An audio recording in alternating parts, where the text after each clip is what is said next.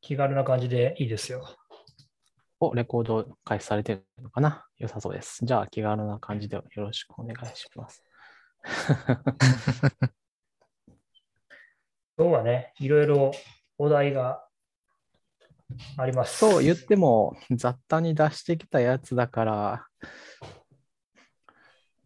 私はあの、MacVM の話がいいんじゃないかと思うんですよね、とりあえず。やりましょうよ。じゃあ MacVM。おーなんかね、うん。こういうの使えるよっていうのをツイートした前に、多分1週間ぐらい前にツイートしたんだけど、興味のある人はすごい多いそうな、多そうな感じだった。MacVM ってどんな時に使ってんの？うーんと、なんていうか、あの、サンドボックス的なやつですよ。あのーこれちょっと、ローカルでいろいろ試したいけど、なんかいろいろ大掛かりなセットアップ必要だし、まあ、とか、前にほら、あのなんかいろいろ Perl が入るとか、PHP がいるとかいう話あるじゃないですか。なんかセット古いものをセットアップするとか。ね、そういう依存関係がいろいろグローバルな、なんだろう、依存関係が環境をこう壊す、壊すというか汚してくるっていう場合に、あの、少なくともディスクイメージの中で収まるから、まあ、なんていうか、セットアップの手間はどっかとかと比べてあるけど、なんか失敗したりやり直せるっていう、やり直すというか、うん、まあ失敗してやり直せるっていうのもあるし、えっと、終わったらとりあえず捨てれば、自分の環境はクリーンに保てるっていうのがいいところですね。という、私はあの基本的にサンドボックス目的で、いろいろあのこういうのを探していますって、いましたって感じですね。なるほど。で、今までは、あの、 VirtualBox が、まあ、あったんで、 VirtualBox でやると、あの、普通にスナップショットとか使えるから、さっき言ったみたいな失敗したらこの状態まで戻ってみたいなことは、すごいやりやすかったんですよ。で、えっと、バーチャルボックスだと、えーさらにベイグラントが使えるんで、あの、構成とかを、なんていうか、ね、えっと、XML、わかんないけど、なんか設定ファイルに書いておけば、あの、ベイグラウンドアップってやることで、まあ、ネットワークとかもスッととか、あと、なんかアディショナルセット使い方ができるわけね。そうですね。なんかまあ、あの、SSH とかね、あの、最初から GitHub のリポジトリとかアクセスできる分だから、まあそういうアディショナルセットアップを入れるようなやつも、まあまあ、設定ファイルベースでできて、うんうんまあ便利とかいうのがあったと。ただ、まあそうなんですけど、えっ、と、 VirtualBox は今のところインテル Mac でしか動かないんですよね。インテル Mac、えっ、と、M1 チップで動く、そういう仮想環境は、うーんと、VMware と Parallels かな？になると。まあ別にそれを、ん？それ使っても、ごめんなさい、Mac 買えばいいというができるかどうかはちょっとわからないんだけど、まあわからないんだけど、まあとにかく、まあ VirtualBox が使えなく、使えないので、まあその辺が結構、まあ難しいなと思ったんですけど、気軽にやるのが。ただ、Apple の、えっと、 Monterey からですね。 Monterey から、えっと、Apple の Virtualization Framework を使って、MacOS が動くようになったので、まあ、 Virtualization Framework の仮想環境で。で、まあなんかさっき、家庭の伊賀ココンさんがやってたような、Mac のウィンドウの中に Mac が動いてるっていうああいうやつが結構気軽にできるようになったという感じですね。なるほど。というのが前提条件です。すげえまとめサイトみたいな感じになって、ありがとうございます。アテ君とかも使ってるそうですね。昔ちょっとなんかの時に必要だったんです。何だったかな？あ、そうだ。思い出した。えっと、CI、MacOS の、えー CI 環境があると思うんですけど、GitHub アクションとか。うんうんうん。のはいはい。そういうところで、キーチェーンの設定とかをしたいときに、クリーンな環境じゃないと再現しないバグがあったりして、そうですね。嫌だなんていうか、クリエイトキーチェーンとか、あの、チェーンのロックを外すみたいなところ、そうそうそうそう。うん。あの、えっと、署名に使うやつをインポートしてみたいなことを、まあ、あの辺ね、そうですね。あの、最近はね、楽になったっちゃなったかやつもあるんだけど、トラビス CI とか使ったときには、その辺のデバ結構しんどかった感じありますね。バーチャルボックスはもう、あれやな、あの、何やったっけ？あの、エッジルーターの ND、NDPPD ビルドするときに使ったぐらいしかないな、記憶が。うんうんうんうん。マニアックすぎるけど面白いですよね。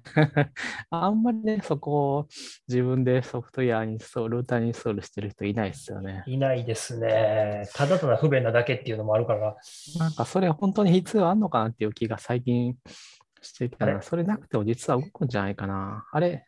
まあいいや、そこはまた、IPv6 トークになりますね。そうそうそう、IPv6 の話は 今度ゆっくりやりましょう。そうそうあのあの時にね、MIPS かなんかあったんですよね。確かあれ CPU がちゃうかったっけな。だからね、あの VirtualBox で MIPS、あ、MIPS や MIPS やったかな。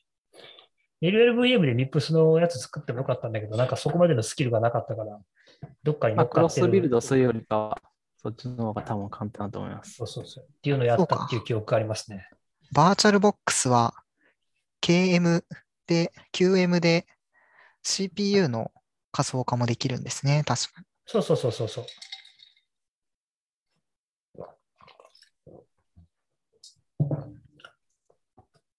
うん、いや、これは何も、そのあれ？何だっけ ?Mac の API のフレームワークのなんかバーチャル系のそうですね、API バーチャライゼーて、ションフレームワークで合ってるかな？うんうんうん。ですね。まあ、うん。そこに、そこはちょっと前までは基本的にはあの Linux の仮想環境のものしかなかったんですけど、そこに、まあなんていうか、これ同じフレームワークでいいのっていう感じはあるんだけど、まあ、なので VM、MacOS なんちゃらかんちゃらみたいなのがちょいちょい増えててですね、 Monterey の中に。で、もう、まあ、全然違うイニシャライゼーションの、まあ、そもそも、あの、構成が全然違うんでね、あの、本当同じフレームワークでいいのかって感じだけど、まあ、あの、OS のリストアイメージを引数の URL 引数に取るイニシャライザーがあって、それで、えっと、なんか OS のイメージみたいなものができて、あとはそれを仮想マシンに与えるみたいなインターフェースになってますね。えー。まああとはね、その OS イメージをバーチャルマシンに与え、のイニシャライザーに与えて、バーチャルマシンのインタインスタンスを作って、えっと、まあ、必要に応じてネットワークの種類とか、まあ、なあの、細かくやるんだったら、あの IP アドレスだったとか、ブリッジとか NAT とかを設定して、あとはブートすると、えーっとですね、バーチャルマシンビューみたいなものがいるんで、あとはそのバーチャルマシンビューっていうのをウィンドウに貼れば。あ、そこまでやってくれるの？画面がそうそうそう。うんっていうかね、外からは何も操作できるようにはなってないんですよ。基本的に設定が変更できるだけみたいな感じですね。えー僕なんかもうちょっとなんか CPU のなんかマシン語の変換みたいなことやるようなフレームワークかと思ったら、もうそんなリッチなフレームワークなんですね。このバーチャライゼーションツールボックスっていうのは。じゃあ、てか、フレームワークっていうのは。Mac に関してはそへーすごいな。何をう。目的簡単といえば簡単という、というか、あの、本当に動かすだけなら本当にすごい簡単なので、うんあのー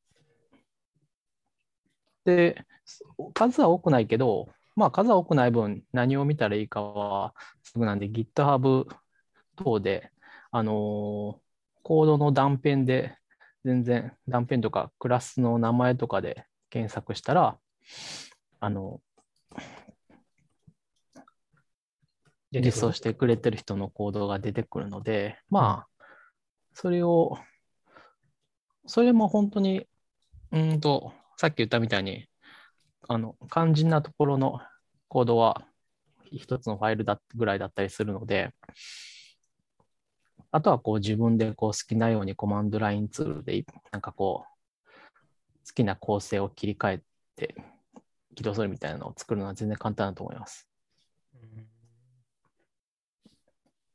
今、リンクを貼った MacVM っていうのを、あのーの、なんていうか、サンプルコード的なものを公開している、ケイオスさんっていう方は、もともとは、アプリでインターンをしてた方らしいですね。じゃあ若いね、まだ。そうですね。だと思います。うん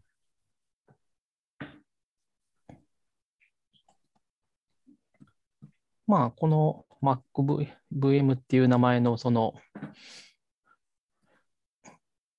えーっと、サンプルコードみたいなコードと、あとはこの MacOSVM っていうのを公開している方がいて、こちらはね、コマンドラインでから使えるようになってたり、なんか設定ファイルみたいなものを、まあ、といっても渡してるものをそのまま JSON にしてダンプしてるみたいなぐらいのものですけど、渡せるようになっているので、まあなんか、セットアップした後にちょっとメモリと CPU の数を変えてみたいなことをする場合にはこっちの方が便利みたいな感じですね。で、まあこの辺を応用すると、なんか自分で好きなように、ちょっといろんな構成の VM を作れるわけやみたいなことができるかなっていう。うん。うん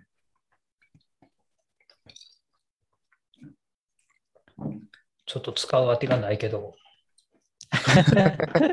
いや、なんか、え申し訳ないけどソンソンさんもこの間なんかいろいろ困ったって言ってたじゃないですか。でもそれはあれな、あれな、いあの、パールな、パール。うん。そうそうそう。あれは最悪やった、もう。そういうのを試行錯誤。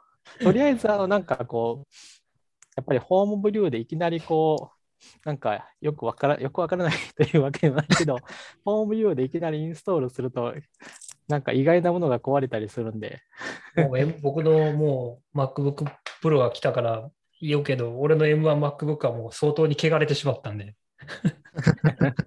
そうそうそう。もうわけのわからんところにパールがいっぱい入って、もうわけわからなくなってそういうのを防げるというのはいいと思いますよ。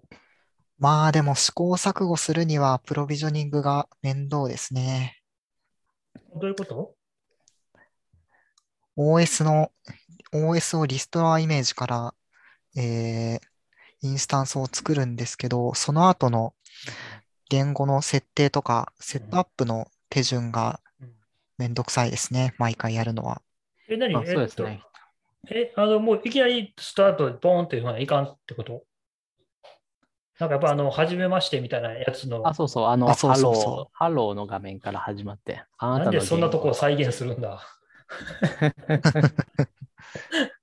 なるほど、そっから始まるんや。語まあなんか、ツイッターでも書いたんですけど、いいくつか GitHub の一周とかを眺めていると、なんとなく Apple Configurator 2でセットアップするみたいな手順を書いてる人もいたので、もしかしたら、そういうのを使って、あの、キッティング、キッティング済みのものをこうんう、なんていうか、企業だと、なるほど。そういうのをセットアップ済み、いきなりこうログ、あのーユーザーが設定されている状態から始められたりするわけじゃないですか。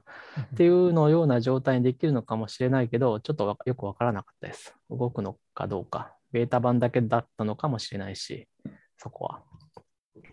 まあ、ただね、この MacOSVM のそのコマンドライン版の方を作った方の GitHub にちょっと Tips が書いてあるんだけど、うんあの、セットアップ済みの、えっと、ディスクイメージを、まあ、取っておいて、それを、あの、あのコピーして、あの、始めると、まあ、いいんじゃないかっていう感じで、まあまあ、ちょうどいいんじゃないかっていう感じがしますね。で、ああ、なるそこにほど。、そこに書いてあるんだけど、あの、Apple ファイルシステムになったときに、あの、コピーコマンドに C オプションっていうのが追加されているいて、で、CP-C でコピーすると、えっとね、コピーオンライトコピーになるらしいのよ。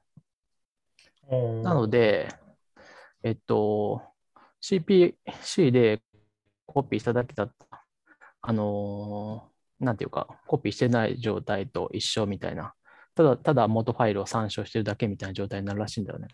おー無駄にそのディスクを消費しないというか。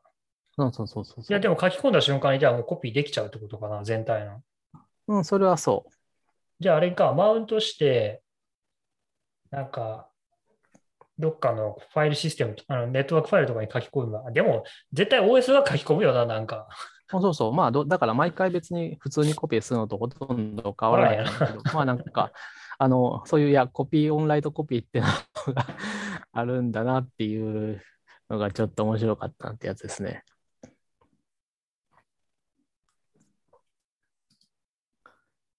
なるほど。まあ、なんで、私は、とりあえず、あの、えっと、ホームブリューと X コードと、あと、えっと、Ruby と Node をセットアップしたやつを一旦マスターにしておいて、そこから派生する形で使うみたいにやってますね。なるほど。で、なんていうか、で、あんまりベイグラントアップみたいな感じで、こう、毎回クリーンな環境で使うっていうのは、ちょっとまあ、一旦諦めて、うんうんあの、とにかく自分の環境、グローバルな環境を壊さないっていう目的で、その、そのマスターから派生させて、じゃあこれでちょっとしばらくやってみようっていうイメージは、もう本当に徹底的に壊れて、もうわけわかんなくなるまで 一旦その状態でいくみたいな感じかな。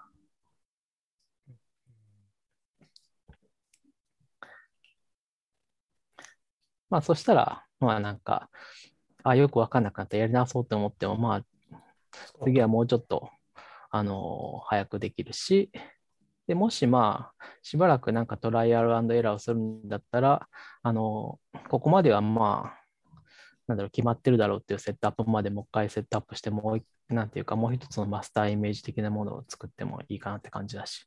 まあ、そんな感じで、まあ、うまいこと合わせて使うと便利かなっていうソリューションだと思います、多分。なるほど。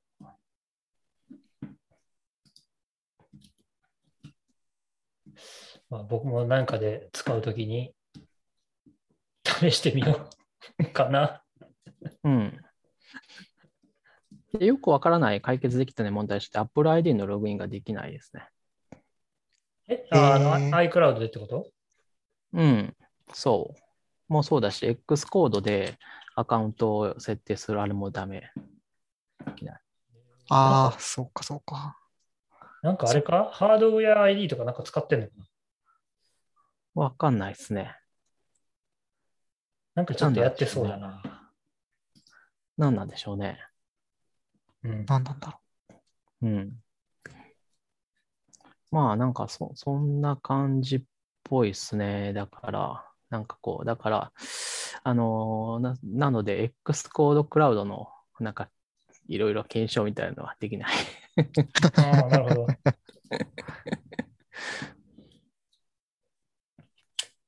そういうネットワークの話をしていくと、最近ね、あの、なんか時事、時事代、時事、時事的な話題に及ぶと、LINE PayPay、Pay が なんかやらかしましたけど、ああ、あれはなんか結構よくわからない事故ですね。うん、う。うんああれはどうやったら起こるのか全然わかんないんですけど、なんかなぜログを push する必要が、 add する必要があったのかよくわかんないですよね。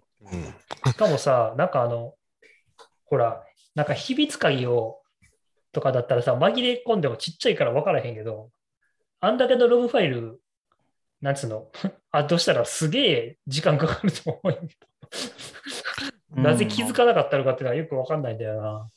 うん、なんか、よくわかんないですね。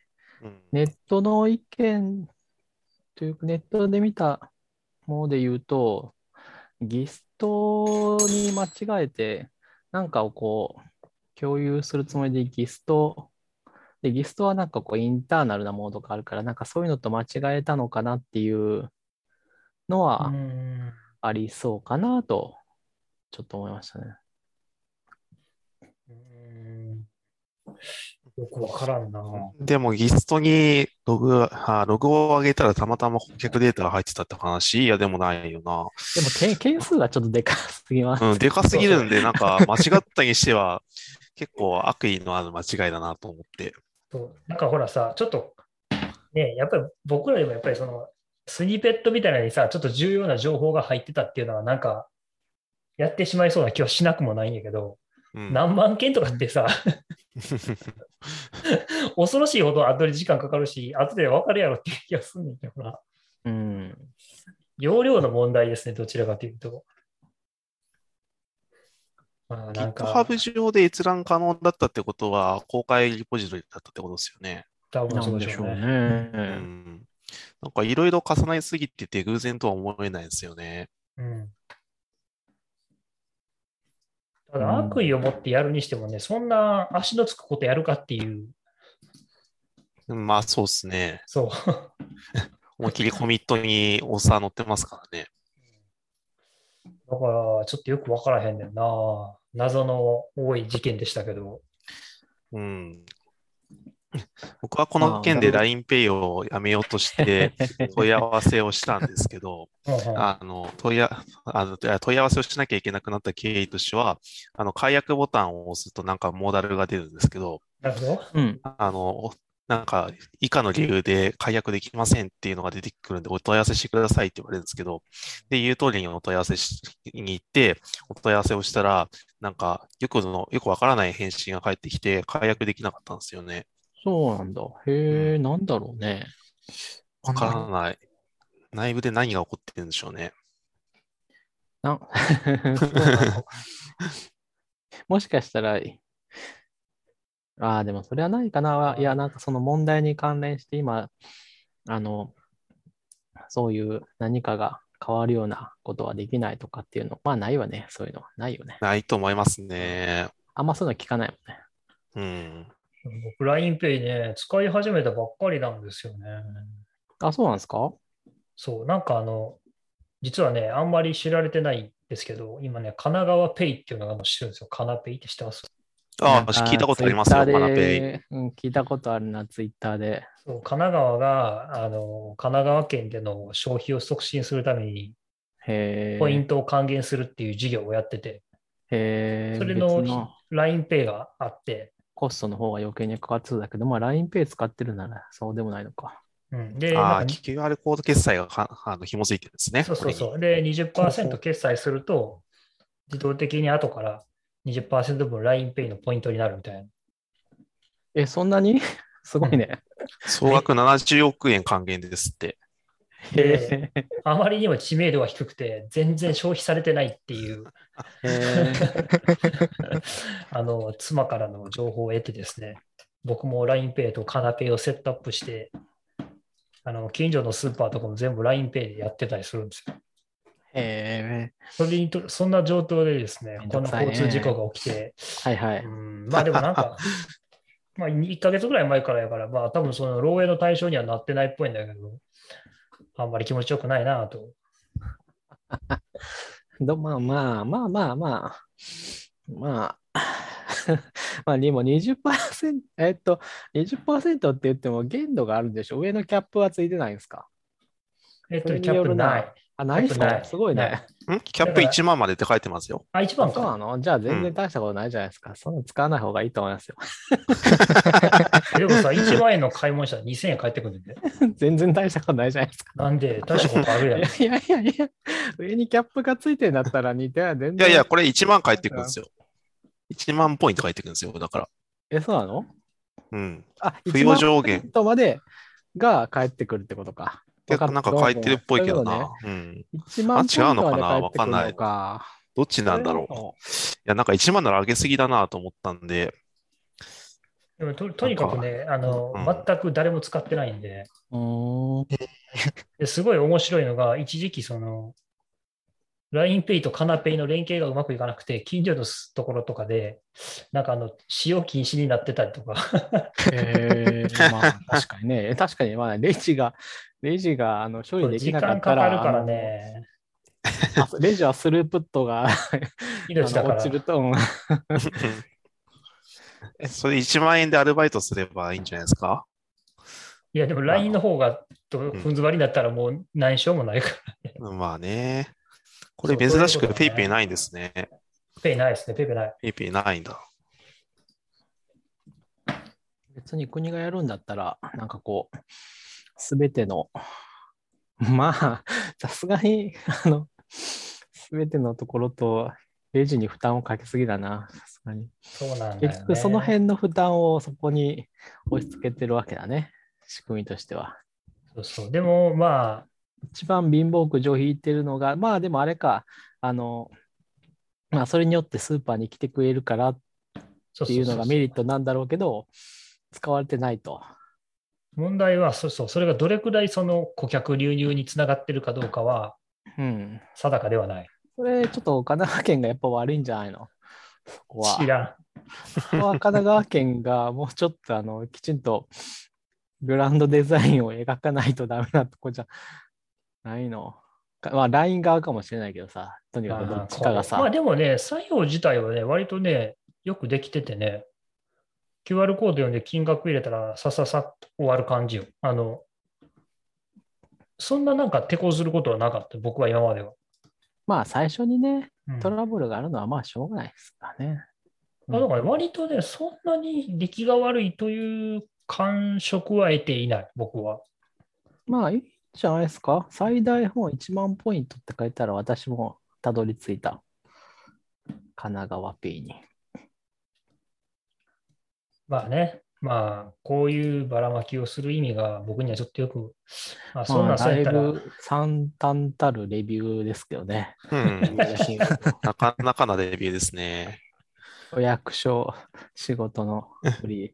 もうアカウント登録で、いや、これは、いや、いるやつか。アカウント登録で性別入力っていうのは。これいるやつだな、きっと。いるんか？これいらないやつか どっちだ？これどっちだ？話？え、いや、レビューを読んでると5番目ぐらいにあるアプリで、アカウント登録がすごい分かりにくくて、かつ、この性別の入力は、まあ、まあ、よよくある、最近よくあるあれなんだけど、いや、これは法律的にいるやつかどうかって、いらないやつだったら別にこんなん期間でいいんで、どうせ使われてないんだから、あの、この辺の情報が役に立つようなことは起こらないんで。男女の性別なんているかな？正直男女の性別って、男女の性別は性別2回言ってるけど、だ性別ってマジで必要なんで、医療以外あんまりないと思うねんけどな。私はそうなんですけど、あの、やっぱりこう、いわゆるその、不動産だったり、銀行口座の開設だったりで、本人確認が厳格に求められるところは、よ要するに戸籍情報プラス、戸籍情報じゃないな。要するに身分証の情報と、ううん。ん、一致することが求められるっていう意味で、あの、なんていうか、医学的とか社会的な性別ではなくて、身分証の情報を入力させるという、ああ、なるほどね。本人確認の要件で基本4情報と呼ばれるものが必要かどうかって話ですね。うん、これはね、いると思うな。あの、複数人コピーされたら多分、一人いくらまでみたいな時があったような。ただまあ、これ認証、認証が電話番号と認証コードとパスワードという不思議な組み合わせになってるんですけど、あれってことは、これパ、えっ、と、電話番号の数分だけできるってこと？できんじゃないですか？あれ、じゃあもう一個電話番号まあでも最終的には LINEPay に行くんでしょ？だから、LINEPay 側の KYC で、えっと、本人確認されるから、ああ、そういういや、ことか。多分ね、それは別で、あの、っていうのはこれ LINEPay だけじゃなくて D 払いとかいろんな、いろんなペイメント事業者とつながってるから、多分、で、えっとめんどくさいから絶対やんねえ。登録して、ね登録、登録してみると、一番最後にあなたと神奈川県の関係性をお知らせくださいって項目があって、通勤、通学、居住、観光って書いてあるんで、別に神奈川県住んでなくても使えるんですよ、これ。あ、そうなんだ。あ、神奈川にあ観光客だったり、普通にこう、東京から神奈川に通勤してる人、まあ、それは、ああ別に悪いことではない。うんうん。うん。でも金沢におこ、神奈川でお金使ってくださいっていうことだから、うんあまあそう。だから厳格に神奈川県であることを認証しなくていいので、ぶっちゃけ誰でも登録できますね、これ。うんってことは性別いらんな。うん、いらんっすね。神奈川県民である必要性すらないわけやから、だってこれ性別のすぐ下に年代って書いてますうん、いらないね。いらない。これマーケ用途ですね、完全に。じゃあ、うん一旦そういうのをなくすべきなんだよね。まあ多分提供者、事業者的にはその他置いてあるからいいやろっていうスタンスで置いてあると思うんですけど、まあ、うん別にいらんですね、これは。大体な、でもな、ていうかこういうの集めたところで使えへんから、どうせ。そうなんですよ。すよねせ今のところ使えるほどの人もいないわけだし。うん。いや、なんていうか、とりあえず、あの、なくてもいいものを、まあ、入力してもらえれば、モケモンっていう形で載せておこう、なんていうか、オプショナルに載せておこうっていうのももう、なんっていう手法ももう、なんていうか、ダメになった、ダメになって、数年みたいな感じですからね。まあ、これが入力必須じゃなかったら、まだいいのかもしれないけど、どうなんだろう。いや、それもなんかもうね、項目がある時点で、そっか、まあ、ある時点であれですね。それはそうだな。うん、離れちゃうみたいな、確かデータがあったと思って、もう、はいはいあはい。の、ないなら、いらない、なくていいってやつはもうなくして、もう本当にあの、メールアドレスないしは電話番号で、い一時パスワード発行して OK なら、それがベストなはず。いや、普通に、あの、ちょっと、ペイメントの文脈を外して、アカウント登録をして使い始めてもらうまではっていうだけに考えたらね、うん。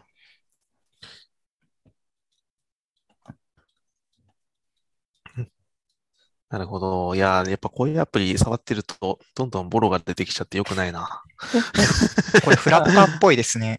あそう、なんかだすごいフラッターっぽいんだけど、やっぱアプリ知らん人が作ってる感がすごいんだよな、これ。テキストフィールドがフラッターですね。ね、そうだよね。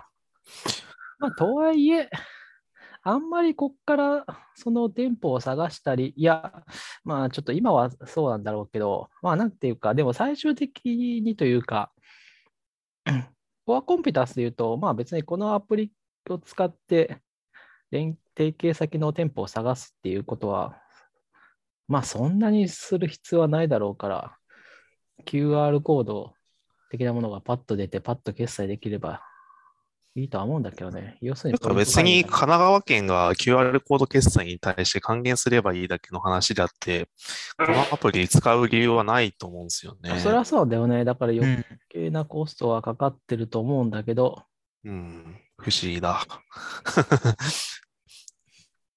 こういうのもあるんですね。直接神奈川県がこの提携してる事業者に配分したらいいんじゃないの？そして LINEPay が神奈川で決済すると、LINEPay とか D 払いが神奈川で決済したらポイント倍増やってますっていいんじゃないの？うん、まあ、それこそ PayPay に似たようなキャンペーンやってますからね。そうなんだ。いろんな自治体で、あの20%、30%還元しますってやつをもう3回ぐらいやってて。えあーそれでいいんじゃないの、うん。まあ、事業者間での最大還元ポイントの調整くらいですかね。すげえよく分かれへんのは、このカナカナペイアプリにダウンロード数が50万超えましたっていう通知が来てんだけど、うんうん。それユーザーにどうでもいいんだけどねっていう。うん、それダメなってやつね。それ通知、通知ごとオフにされるやつね。のお知らせが何の意味が、神奈川ペイ始まりますっていうのをアプリに通知する意味がよくわからないんだよな。いやー、ウェブもあるんじゃないですか？だからわかんないけど。まあ、もう主体が神奈川株式会社ネットスターズ。いや、まあ、そこが悪いのかどうかわからんから、なんとも言えんけど。まあ、これに対して、ちょっと面白いのは、対象 QR コード決済で auPay、D 払い、LINEPay、楽天ペイがあって、それにプラスハマペイってのがあるのが面白いですよね。神奈川と、神奈川、ハマペイって何かなと思ったら、やっぱり横浜ペイでさ、横浜銀横浜ペイって言ったら、ね、横浜銀行の、まあ、ペイなんだけど、まあ、だから別に全然自治自治体のものじゃないから、それはいいんだけど、ちょっと面白いよね。お前、神奈川ペイとハマペイがあるところで神奈川ペイまた作ったのかいみたいな感じになってしまう。まあね、消費税みたいなものをね、自治体が管理できればいいんだけどね、本当は。一番今消費促したいんだったら消費税カットするのが一番早いんだけど、まあ、そうですね。やらないからね。そう、しかもこういうのってさ、基本的にその、なんていうの、あの、あまねく人に対して有利に働かないというか、やっぱりその、あのあれを要求するじゃないですか。知識とかテクニックを。まあ、それもそうだし、そうまあだからですね。そう、真の経済の活性化と、その、まあ、困窮者って言った言い方はちょっと違うかもしれないけど、要するに、まあ、ある種のお金持ちじゃない人たちに対して、まあ、逆配分、じゃあ逆配分じゃない、配分をしてあげたいっていうんであれば、消費税を削減するのが一番効果的で、もう即時性バリバリなんですけど、まあ、どうしてもそれをしないよね。よくわからんけど。まあなんか、もしかしたら、まあでもね、地方消費税だけ下げてもね、みたいなところは、やっぱこ国が単純に自治体に入るお金が減ってもしょうがないしね。まあ国のお金が、うん、国がやる分にはいいんだけど、まあやっぱり国が国税の消費税を下げるのがまあ一番でしょうね。なんかすごい真面目な話になりましたけど、そのペイの、最初は、LINEPay の話から、神奈川ペイになり、ね。そうで、神奈川ペイを笑い物にするだけの多分つもりだったと思うんだろうけど、笑い物ではないよ。結構便利ってわけでもないけど、まあ便利でもないかな。便利ではないでしょ。ポイント関係がなかったら絶対使わないわけだから。使うわけないけどね。だからポイントだけをスマートに還元すればまあいいんだけど、うん。そしてこのネット系の不正というと、なんか今日ちょっとニュースでやってましたよね。あのタイル、ああ、はいタイルはいはい。が身売りするっていうのに囲っなんか、ちょっリーとタクされてイルだけだとあれだからあれですね、トラッキングデバイス。そうですね、あのトラッキング用 Apple あ、そうですね、エアタグの、エアエアタタググの。サードペパーティーっていうか、まあエアタグのが後エアですけどタグのって言ったらそう、あれだけど、そう、後なんだけど、エアタグが、を、が真似した、もともとあった。企業がそうそう立ち行かなくなって身売りをしてるっていう話が出たときに、実はそのタイルっていう会社が、いや、逆逆、逆逆。えっと、タイルが売った会社の方ですよ。タイルは別に悪くはない。嘘、俺じゃあそれ理解してなかった。どういうこと？タイルを買収した会社はもともと、あえっと、最初からだんどんどん混ざって分からなくなってるね。あの、タイルを買収した、そのトラ探し物トラッカーのタイルを、は最近身売りしてですね、えーライフ360ってところに買収されたんですけど、そのライフ360っていうのは、えー、もともと、まあそういうデータの提供元、そういうビジネスをやってるんですよね。それがコアのビジネスモデルなんですよ。なるほど。ただ、えーっと、タイルがそのデータをを買収して、その、えータイルのデータかどうかはちょっと私わかんないんだよね。ただまあ、ーでもちょタイルを買収した会社がそういうデータを販売していることはちょっとまずいんじゃないのという話が出たんですよね。なるほど。あ、僕も今ちょっとニュース記事を改めて読むと、誤解してたことが分かった。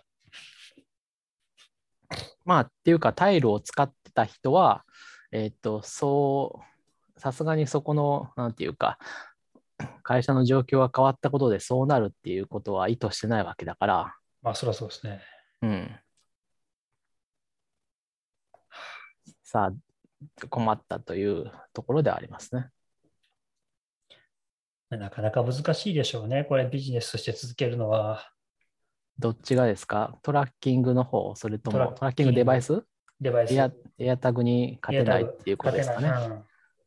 まあ実際どうなんですかね。あの、現状だけで言うと、まだ全然サードパーティー製のものは、あの、エアタグにより優れている部分はかなりあるとは思うんですけどね。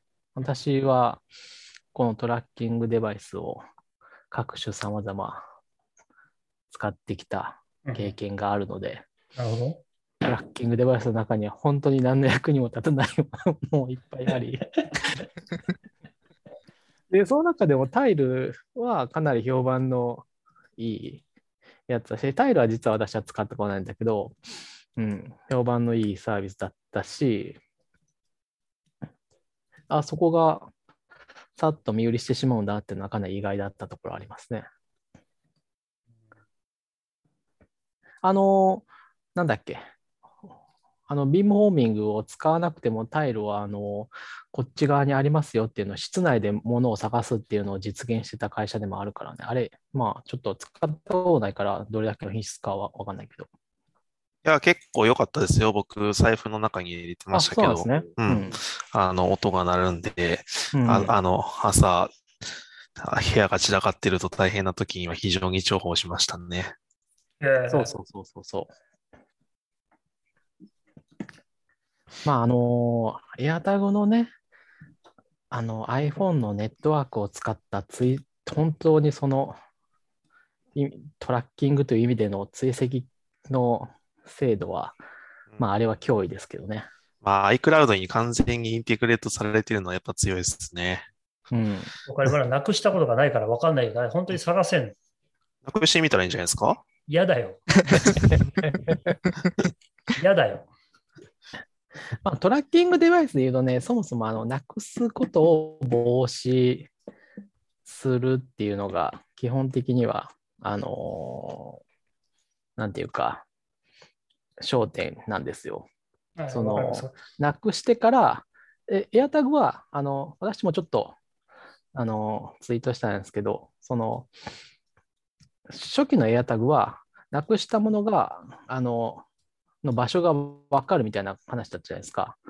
で、iPhone のネットワークで手元、Bluetooth の距離から離れても、あの、近くに iPhone の人がいたら、それでこう、この辺にあるよっていうのが分かるみたいなうん。ただ、それってすでになくしてるんで、あの、そっから、あの、場所が分かったところで手出しできるかって言ったら結構微妙なんですよね。なくすときって、まあ大体移動中だったりして、もう全然離れてるってこともあるし、後から取りに行ってあるかっていうのは、いや、もちろん追跡してるんだから近くにはあるんだろうけど、あの落ちそのまま落ち残ってればいいけど、残ってなかったら手出しできるかっていう話もあるじゃないですか。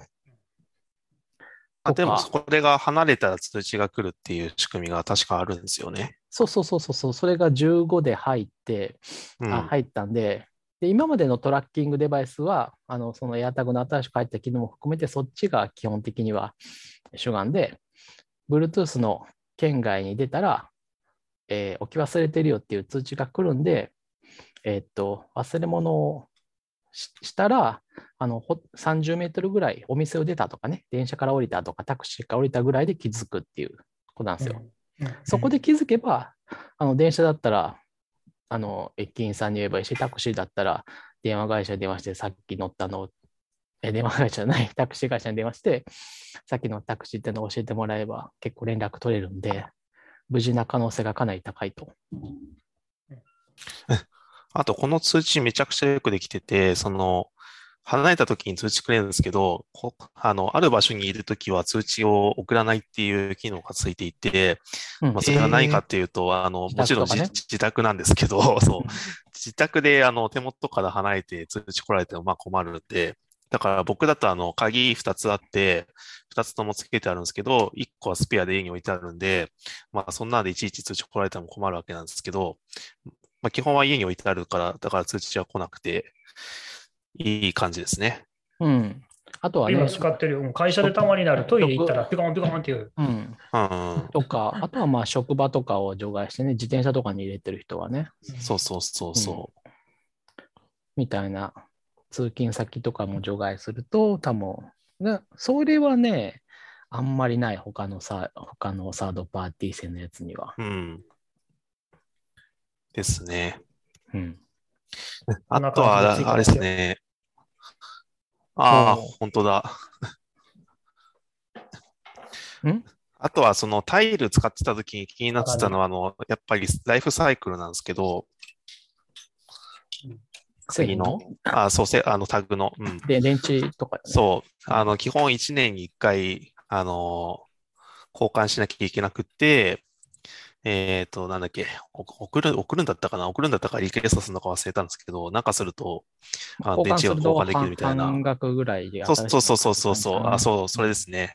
そう、それが非常にめんどくさかったんで、エアタグはそういうのがないといいなと思ってるんですけどね。どうなんだろう。エアタグはこれ自分で電池交換できるんだっけ、うん、できないんだっけ？できるできる。できる。あ、できるのか。うん、ボタン電池か。ボタン電池だから結構でかいんですよ、結局。そうなんですよね。電池はね、電やっぱりでかい。どうしても容量食うからね。そうですね。エアタグは普通に電池交換できるやつです。できるっぽいね。うん、CR2032 だから。ああ、じゃあ、コンビニに売ってるやつだ。そうですね。まあ、そう、結局このほとんど電池の大きさなんですよね。このエアタグに関しては。なので、分厚さとかっていうところではやっぱりまだサードパーティー製品のほか、まあちょっとだけ。まああとね、サードパーティーのカード型のやつには充電式とかもあるんで、カード型のやつをそのままこう地位で充電できるんですよ。いや絶対しないと思いますよ。するするするする、全然する。絶対しないですよ、ね。絶対ね、先に電池が、あのね、充電池がへたる方が早いと思う。ああ、それはありそう。おとなしく充電、あの、ボタン電池にしとくのがいい気がする。その場合は、まあ、それでいいんですよ。やっぱりでも、こう、薄さっていうのは、こう、で、まあ、でもやっぱりそうね、充電は教えてくれるけど、まあ、めんどくさいはめんどくさいんで、うん、やっぱりその、あの、カード型で1年に1回交換っていうのが、まあまあ、楽かな。交換も、うん、チポロ、私は使ってんだけど、財布にはね。チポロ？うん。そう、チポロっていうの。まあ、そのトラッキングデバイスのタイルの次ぐらいに流行ってるやつだと思います。綴りがわからん。そのままローマ字です。えっ、ー、と、最後が L かな、でも。ちょっと待って、ね、なくし物をなくす。そうそうそうそうあ。うまいこと言いますね。なくし物をなくす。いや、結構いろんなとこ行ってますよ、それ多分。あら、僕系がちょっとワンテンポずれてるみたいな感じになってる、今。でまあ、これは、あの、電池なくなってきたら、まあ、次のオーダーしませんか交換しませんかってことで、まあ、アプリからパパッと。電池交換できるタイプは電池交換のやり方で、電池交換できないそのカード型とかは、あの、アプリでリクエストすると、返信用封筒がえー、送られてきて、もう、あの、中身入れるだけで、相手の住所とかも何もいらなくて、切っても全然貼らなくていいんで、まあ、ちょっと適当なタイミングでポストに入れるっていう感じでいいんで、まあ、それで、今、やっぱりこう、今、今のところね、エアタグは少なくとも、あの、カード入れには入んないんで、っていう感じですね。うん、入んないですね。僕は財布に小銭入れがついてるから小銭入れに入れてますけど。入れるけど邪魔でしょ。すごい邪魔。そういうこと言わないで我慢して使ってる。まあ、あとはね、エアタグはあの、エアタグの方から呼べないんで、まあ、そこはまだサードパーティー製の方が優位がありますね。エアタグの方から何を呼ぶんですか ?iPhone、iPhone。あ、iPhone ね。そう。ああ。特に会必要性必要性を感じたことがないな。会社にいるときとかに iPhone をちょっとこう置き忘れてくるみたいなことが私はちょいちょいあってですね。いや、ウォッチでいいんですよね。ウォッチがあるやると。うん。まあ、ウォッチもいいけど、私で言うと、腕時計は、ウォッチはね、付け忘れて出ることがあるんですよね。あまあ、だから、どっちかですね。腕時計と財布は、付け忘れと持ち忘れは両方同じぐらいの確率であるので、うん、まあ、うん、財布から呼べる、ウォッチから呼べるだと、まあ、便利かなっていう結論でしたね。なるほど。まあでも、Mac は絶対近くにあると思うんで、Mac から呼べればいいんじゃないですか？うん、僕もそう思った。Mac からもまあ呼べるけど。しかもこれチポロあれやん。Apple Find My にも対応してて、すごい完成度高い。すごい。すごいな。Find My ってサードパーティー使えるんだ。えっとね、AirTag を出すちょっと前に API を不完全な形で提供して、なんかすごいな、恨み事のような。ごまかしてるって感じですね。なるほまあ、ど。ファインドバイからも使えるんだけど、うん、まあなんかファイン、フル機能が使えるわけじゃないんでねっていうところですね。まあ、いや、そこに関しては Apple はその辺ちょっとうまい、あの、うまく、全然うまくはないと思うけど、ちょっとごうまか、それでごまかしてるって感じだと思います露ね。骨ですよ。うん 独占禁止法的なやつを。まあ、あでね、そのチポロの交換をややったときに、ついこの間なんですけど、うん。あの私間違えて、あの、新しい方をそのまま返しちゃって、いや、しばらく電池なくならないから、電池が本当にこう、低下してきたところで置き換えようって思ったんですよ。電池はまだ十分にあるんだけど、まあそろそろ1年だから交換しませんっていうふうにアプリには通知が来るんでうん、まあそれを消したらちょっとまあ忘れそうだから、交換のものだけは取り寄せといて、本当にこう電池がやばくなったらスワップしようと。で、電池がなくなったんでスワップしたんですけど、スワップした後に、さあ封筒に入れるぞって時に多分間違えたんでしょうね。なるほど。そう。明らか、あの、あなんか最近働いてないなと思って、こう明らかにポストのところで最後の場所が止まってるから、あの、あ、これ新しいやつ返したパターンだと思って、まあ、しょうがないから買い直して、で、手元には結局2つあるから、元のやつは置き売り返す封筒はもうないから、しょうがないから、あの分解して燃えるゴミと燃えないゴミに分けて捨てようと思ったんで、まあ分解してみたんですよ。いや、そしたらね、なかなかよくできてて、すごい薄い基板とすごい薄い、なんていうか、金属の薄い袋に収まったバッテリーが半分ぐらいあって、あ、これで、えー この薄さを実現してるのかと思って、かつ、あ、これは電池交換絶対できんわっていうふうに思いましたね。いや、ちょっと危ないよ。電池は結構。うんええそれはまあうん。まあでもね、容量もまあ、でもまあ知れてるし、なんかあってもまあ、大丈夫だとは思うんですけど、あれぐらいだったら。いや、ももちろんね、あの、ニッパーを入れたときに、入れたとこの 上下が逆で、電池を思いっきり切ってしまったみたいなことがそれやったら、怒らないともうん、ブシューって火が吹くパターンですね。限らないんで、あの、まあ、安易にやるのはお勧めしないですけど、まあね、バッテリーって冷静に考えたら、まあ、ガソリン運んでるのとあんま変わんないですからね。まあ確かにね、バッテリーに関してはそうですね。そう、バッテリーって割と危険っていうか、まあ死ぬほど危険なんで。うん、うんガソリンの危険性にはもうちょっと多分及ばないけど、でもまあそうですね。いや、それに近いものがあるぐらい危ないよ、でも本当に。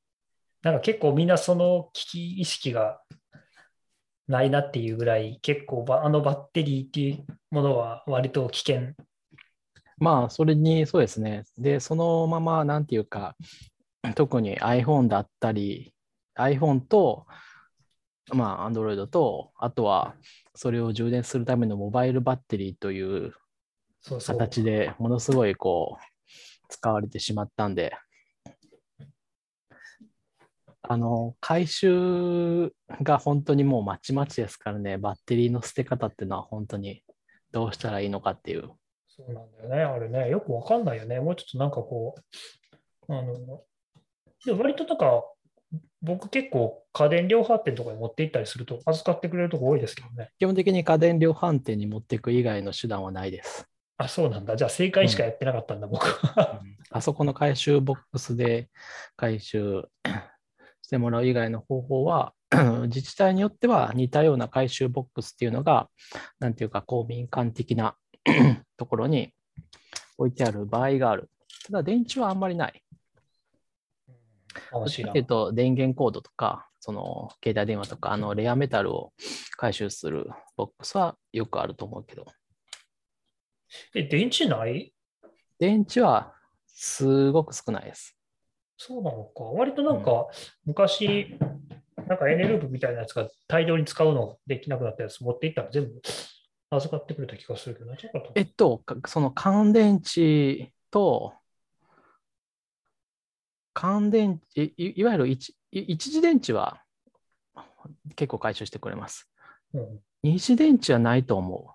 で、特にそのリチウムイオン電池はうん絶対ないと思う。絶対じゃないけど、すごい少ない。えっと、少なくとも中野区には多分なくて、中野区はもうビッグカメラとかヨドバシに持っていく以外はなくないはず。で、私はあの杉並区との境界にいるんで、あの高円寺の方に行くと、その自治体がやってる回収ボックスがありますね。こういうのもっとなんかね、っていう感じかな。僕はあんま知らんだけで、国でちょっと税金とかかけてちゃんと集めてやんないいと。やー、うん、そうだね。そうですね。そう、だってあの、ゴミ収集やってる人とかあのが危ないからね、すでにそういう事件はあの、うんありますね。ちょこちょこ起きてる問題になってる。うん。そうなんでですよね。す。うんモバイルバッテリーとかね、本当にあの、あれだけ見るとプラスチックで、まあなんか捨てていいのかなっていう感じになっちゃいますからね。で、特にそのタイルのカード型のやつなんか、まあ、プラスチックのカードですからね。まあね、この間なんか誰かツイッターであの iPhone か Android のバッテリーを自分で交換しようとしてなんか爆発したみたいな、燃え燃えたみたいな。やってたしかな。衝撃的でしたね。まあでもやっぱ危ないよ、本当に。電池が失敗すると大変なことになるから。あ、この間ね、そういえばなんかリサイクルで思い出したけど、うちで半分壊れかけてた Mac、すっげえ古い MacBook を Apple トレードインで買い取ってもらった。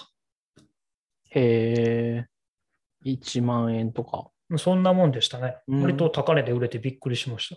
へえ、へえ。トレードインうまくいったんですね。よかったですね。あのね、あれはね、なんかね、Mac はね、全然別で、僕全然知らなかったから、普通に、ま、Apple ストアに持って行ったんですよ。重たいうんうん。の、紙袋に入れて。で、あの予約取って、あの、売りに来たんですって言うたら、引き取りやってないんですよって言われて。あ、そうなん こんな重たいの持ってきたのに、でも Apple Watch はこの間買い取ってくれましたよって言うたら、あの Apple Watch と iPad と iPhone は店頭でやるんですけど、Mac だけはあの別なんでって言われて、そんなことある？予約も取ったのに、予約取った時に確認すればよかったですね。うん何も言ってくれへんかって。あのないねん、その、売りたいですっていうのが。ああ売りたいです。だからなんか適当なことが書いて、やったら ダメですって言われて、しゃあないから、あ。その自分でやった。まあ、普通に割と簡単にできましたけどね。うん、よかったですね。うんなんかその箱が送られてきて、うーんで、その箱に詰めてやると、その Apple アカウントみたいなんでお金が送られてくるみたいうーん。いうのが、ちょっと最近のリサイクルです。なるほど。まあ、リサイクルというか、まあ、中古の、まあリ、リユースってやつかいい。ですかな。リユース。なんか捨てるのあんまり好きじゃないからね、なるべくああいうのやってくれると 一緒一緒。私も嬉、しい。うん。まあ、特に機械を捨てるのはどうしても。だから私のルンバとかもう10年、そろそろ10年だよな、多分。そう。10, 10年経っても動いてるのすごいけどね、それはそれで。すごいな。すルンバ10ちゃんと年。ルンバ10、多分10年だと思う、そろそろ。多分。どちらかというとバッテリーが下手ってくるんじゃないそうそう、ですか。バッテリーがもうダメなんですよこれはね、あの、メンテナンスはたまに出してるんで、バッテリーは、あの、2, 2回ぐらい多分変えてるよ。そうなんですね。変えられるんですね。あ、バルマのバッテリー全然変えれるし、互換製品とかも売ってるよ。あんまりお勧めしないけど。まあ、よよくある正規品は高いってやつだね。はいはい。で、まあ、あの、正規品も、あの、ヨドバシとかアマゾンとかで普通に買えるはず。うんだから、バッテリーの交換は多分そんなに自分でやっても大丈夫。それと、iRobot は、あの、メンテナンスを、なんていうか、いや、あの、メンテナンスコースみたいなのがあるんですよ。で、あの、そんなにまあ安くはないけど、別に高くもないかなっていうぐらいの額で、あのメンテナンスやってくれて、で、なんかフルメンテナンスみたいなの選ぶと、あの、基本的にいろんなものが新品になって、こう、パーツが交換されてうん帰ってきます。バッテリーもそうだし、ブラシとかも。まあ、みたいな感じで、あの、オフィシャルメンテナンスをやっておくと、で、やってる感じですね。へえ。メンテナンスね。うち、この間、ハハンディ掃除機のマキタの掃除機がああ、壊れた。しかもなんか謎の壊れ方をして、妻が掃除機をかけとかけようとスイッチ入れたら、なんかバキバキバキバキバキバキって音が鳴って、中のモーターは回ってるけど全く吸わないっていう状態になって、なんかちょっとネットで調べると中のファンが 割れることがあるらしくって、なんか今はちょっとドラドラされていってます。なんかさんうん。3000円ぐらいで直してくれるって言ったから、じゃあ直してくださいみたい。はいはいはいはい。いいじゃないですか。まあ、そをちゃんとう、そんな感じで、もう Mac とかはもう本当に全然捨てずに人にあげてますね。大体最近は、ソンソンさんに言うと引き取ってくれるんで、な。行きますよ、いつでも。そう、取っていただいてる感じですね。もう今でも、またあの、もしあまり余ってるものがあるいつでもいただきに行きますうん。よ。ああと、それではどうでもいい余談だけど、俺、あの、iOSDC のさ、景品も取りに行かなあかんねん。もう捨てたんあちゃうそう。そう。いや、もう捨てないですよ。あの、今、今の話の流れからそうやな、捨てるわけないな。いや、まあ言いがかりやったね。大事に、あの、ほなんていうか、パッケージもそのまま保管しているので、いや、なんかね、チャンスがあったら持っていこうかなと思ったんですけど、またちょっとね、状況が変わってきてるんで、気軽にこう、ソンソンさん、ウェイっていう感じで買いに行くのもいかんかなと思って。まあ、そうですね、微妙なとこではある。うん。まあ別に、まあちょっと会うぐらいやったらいいと思いますけど、まあ、確かに。まあ、まあそうっすまたね車で会いに行ってもいいですし、と新宿なりノーガリで、なんやったら4人で、この4人で会ってもいいですよ、別に。あ、じゃあ僕はあの、オフ会消消毒液、消毒液もらったんで持ってきますよ。iOSDC で。バッチリじゃないですか。なんか、なんかそうね、オフ会。4人ぐらいだったら全然いいんじゃないですか。うち、別にうちももうそういうのだいぶ緩和緩あの緩和されたというか、会社の方針ももう出張も OK になったし、みんなでえ iOSDC ーの商品を持ち寄って、開封、開封。開封の 動画。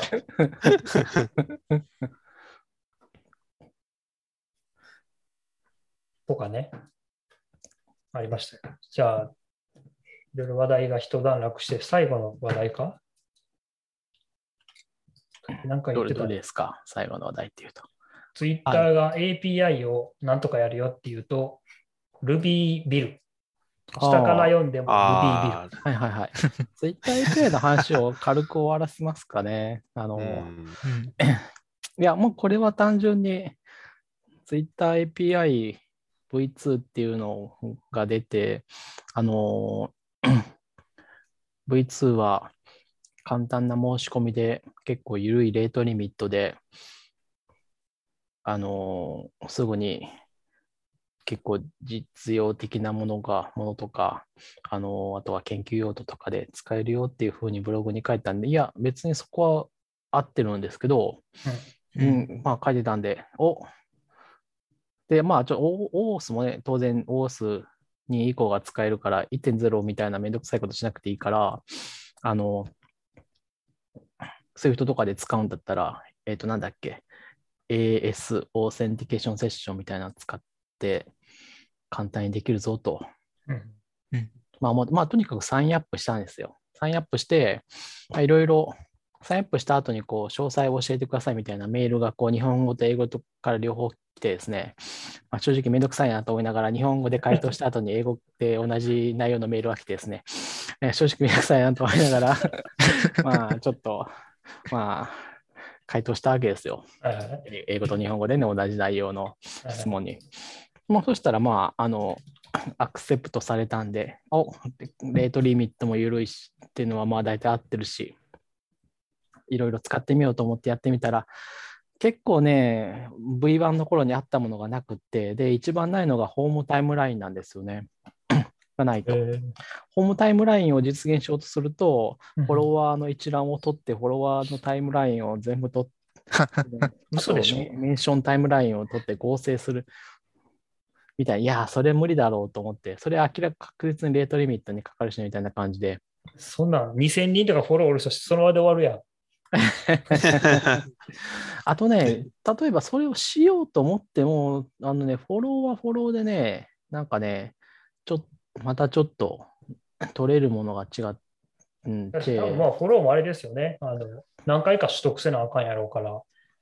で、うん、そう。で、多分ね、これ完全に、それができたとしても、いや、それをやるとしても結構多分無理だったと思うので、どっかで、どこかで何かのつながりが切れて、えっと、要するに API がないものがあって、なんか無理って感じだったんですよね。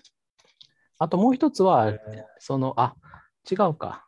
えっと、やろうと思って、で、まあ、しょうがないから似たようなことやろうと思ったので、こう、リストのタイムラインを取得すると、リストに全部フォローを放り込んで、リストのタイムライン取ったらいいんじゃねって思ったんですけど、えっとね、リストのクリエイトだったか、リストのアップデートか、とにかく忘れたんですけど、どこかがなくて、結局あの、えっと、API1 にフォールバックしなきゃいけなくて、要するに2は、あの、全然 API 群の集合が違うんですよね。1でできてたことは2ではできないものが結構あると。まあ2でしかできないもの、あの、投票とか、なんだっけ、スペースの検索か。そういうのは2にしかないんだけど、そういうのもあるんだけど、圧倒的に1にないものっていうのがあって、1にしかないものっていうのがあって、まあ、なので、まあ、1を使うんだったら、まあ結局一緒で、うん、まだちょっと、あれ、そうですね、ちょっと期待外れだったかなっていう感じですね。っていうのが API の TwitterAPI V2 の個人的な感想です。それ2を認証しても1は使えないですよね。うん、使えない。ですよね。えっ、ー、と、ものによっては同じエンドポイントが使えるものがある。けど、その、まあ、フォームタイムラインとかは、そう、2のトークンじゃダメだよって怒られるし、まあ、そうだよね。まあなんか徐々に多分移行していくんだろうけど、難しいねって感じですね。そうするといよいよサードパーティーでホーム、ん、タイムラインを出すことはもう無理じゃないですか。うん、どうなるんだろうね。2にそれが、そういうのがわからない。そう、今のところそんな感じでしたね。まあ、ボットとかはまあ、多分、ボットね。売れるんだけど、とか、あとは調査、なんか統計的なやつ。うん、サンプリング、ツイートをまあサンプリング、要するにあんまりこう、この人のタイムラインっていうのは関係なく、まあ、サーチとかね。サーチか。そういう、まあ、あの、どっちかっていうと、サーチタイムラインとか、こう、フィルタードタイムラインっていうのが、なんか、充実してるわけじゃないけど、そっちの方に力が入ってそうな感じでしたね。なんかフィルタータイムラインは、なんかそういうちょっと属性とか、そのツイートにの、を、ある種のフィルターを作って絞って、それにでタイムラインというかツイートを構成で抜き出せるみたいなものだから、まあそういうのを使って統計的にいろいろやるみたいなのには、まあちょっとレートリミットも緩やかだし、いけるのかなっていう。なんかイベントのハッシュタグついてるやつバーッと集めてなんかしていくとか、そういう用途？分かりやすいところだと多分そんな感じだと思います。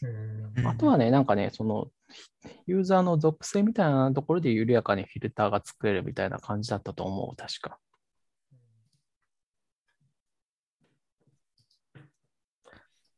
うん、なんかな、ツイッターは API を全部アプリから取り上げてしまったというイメージが僕の中で頭からこびりついて離れないから。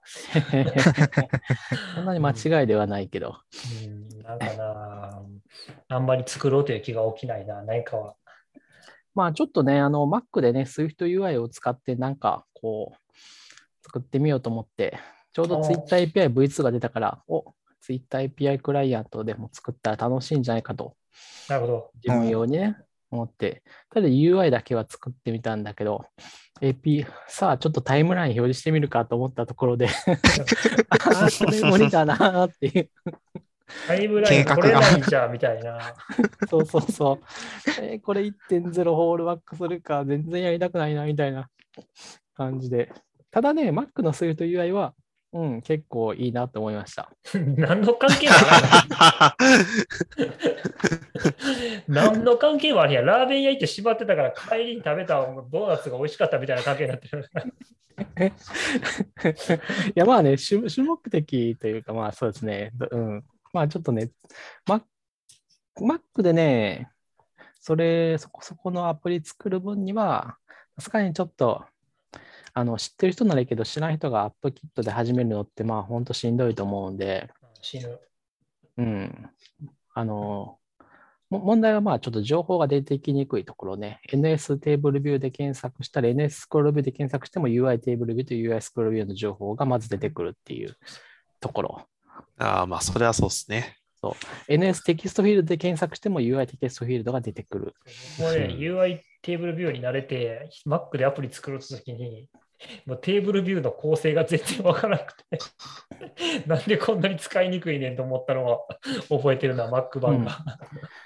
まあで、それとまあ特にテーブルビューなんかあのセルベーストっていうのと、まあ U ベーストと新旧は、うん、混ざってたりとか、あとね、そういう、あのまあもう使わないものとかっていうのの情報とかがやっぱりこう、もう新鮮度がわかんないんですよね。一番新しい情報でも5年前だったりするから、これは新しいのか古いのかみたいなところが、うんまあよやっぱりこう、知らない初学者には絶対わかんないんで、まあ要するに、こう、まあ情報が出てこないと。で、SwiftUI Mac はもっと別に出てこない、もっとっていうか、まあそんなに出てこないんだけど、うんまあそれでも、あの、そっちは iOS の方の SwiftUI そのものの情報が出てくるから、まあいけるかなっていう感じなんで、まあいけるかなっていう感じですね。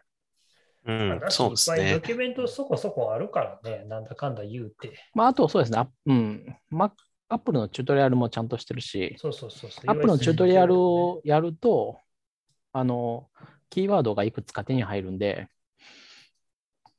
で、あの、ナビゲーションビューで MacOS で、あの、スプリットしたい、えっと、サイドバー使いたい場合みたいなのはちゃんと情報が出てくる。あの、検索しても出てくるから、まあ、そういう意味でいけると思う。あとはね、テキストの表示がすごい簡単でしっかりしてますよ。そういうと UI でやると。ああ、それはそうですね。うん。Swift の UI でのテキストで表示すると、全然普通にテキストフィールドだったり、テキストビューでやるよりもピタッと行間とかも決まると思う。うん。だから Twitter のタイムラインみたいなものを作るのはすごい楽だと思う。そうですね。XIB も使わなくていいしね。うん。いらない。だから、こうあ UI 作るのも楽しいなと思って、UI は結構そうです作って、ね。け結構いい感じのができたと思って、思って、さあタイムライン実装するかと思って、おー、すぐ、この辺の非同期処理。非同期処理もなんか使えるんじゃないかと思ってやってみたら、ああ、なんか違う、なんか、なんかないないなと思って。残念だったな。それは嘘だみたいな。まあ自分用のクライアントで言うとね、あの、フォロワーを全部リストに入れて、リストのタイムラインを出せば、なんか作れそうだなっていう感じはあるんで、そっちで作っていく手もなくはない。ああ、リストは取れるんですね。うん、リストタイムラインっていうのは取れそう。まあ、うんうんやってないんで理論だけだけど、まあ多分できると思なるほどな。う。うん。まあ本当は、それが暗黙にできると、まあ2だけでもなんとなくそれっぽいのができるなと思ったんだけど、うんうんうん。うん、2でリストをアップデートするのができなかった。なるほ確かど。確かなるほどそこ、そこでなんか、パズルが途切れた。ドミノが崩れなかツイッターの中の人はいないと思いますけど、聞いてたら、その辺改善してくれると嬉しいな、と。た。ままあそんな感じで、でもまあ、いやなんかいろいろ作るの面白そうだと思ったんで、Twitter は、まあやっぱり Twitter のクライアントは、うん、まあ作ってみたい気はするんで作ろうと思うし、うん、まあでも Slack とか Discord とかもまあ、のクライアントで面白いかなっていうのがあって。いやまあなんかちょっとね、あの、一瞬だけ、あの、仕事手伝いませんか？みたいな話、あの、 Texts App っていうのをこう、の人のと話をしてたことがあってね。 Texts App？そうそうそうそうそう。あ、出てきた。これは今のところ Mac アプリで、まあちょっと iOS アプリを作ってほしいみたいなやつだったんですけど、これはその、まあ、よよくあるというか、まあ、よくあるアイデアで、ツイあらゆるソーシャルメディアのあ全部一箇所でそう見れるっていうやつで。ね、あのアカウント連携とかすごい簡単で、よく、あのー、あなんかよくできてんなっていう感じのものだったんですよ、バックアプリ。うん、うん、使わせてもらったら。うん、あの、iMessage とかもね、統合してるのが面白いなっていう感じで。えー、iMessage そんな手段あるんだって思ったんですよ。なんか Mac はね、できる？Mac はなんかできるっぽいね。ちょっとわかんないんだけど。そんな API 用意されてるんや。なんか Mac はあるっぽいね、これ。で、これ自体は確か Electron なんだけど、でもね、結構ね、違和感なく作ってあるんですよ、これ。本当だ、なんか MS メッセージアップビューっていうのがあるって書いてある。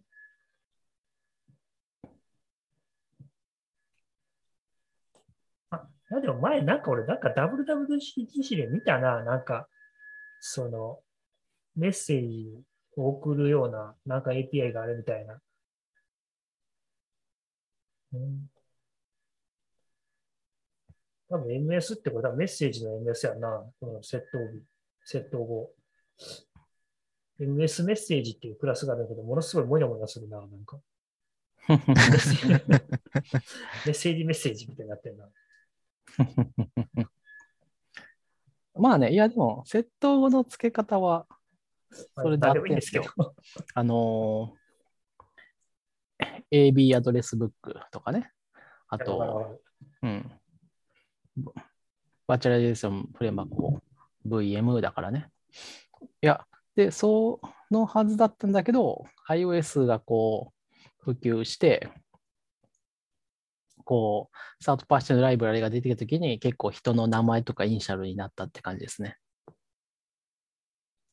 まあ、ショートしなければ何でもいいんで、何でもいいんですけど。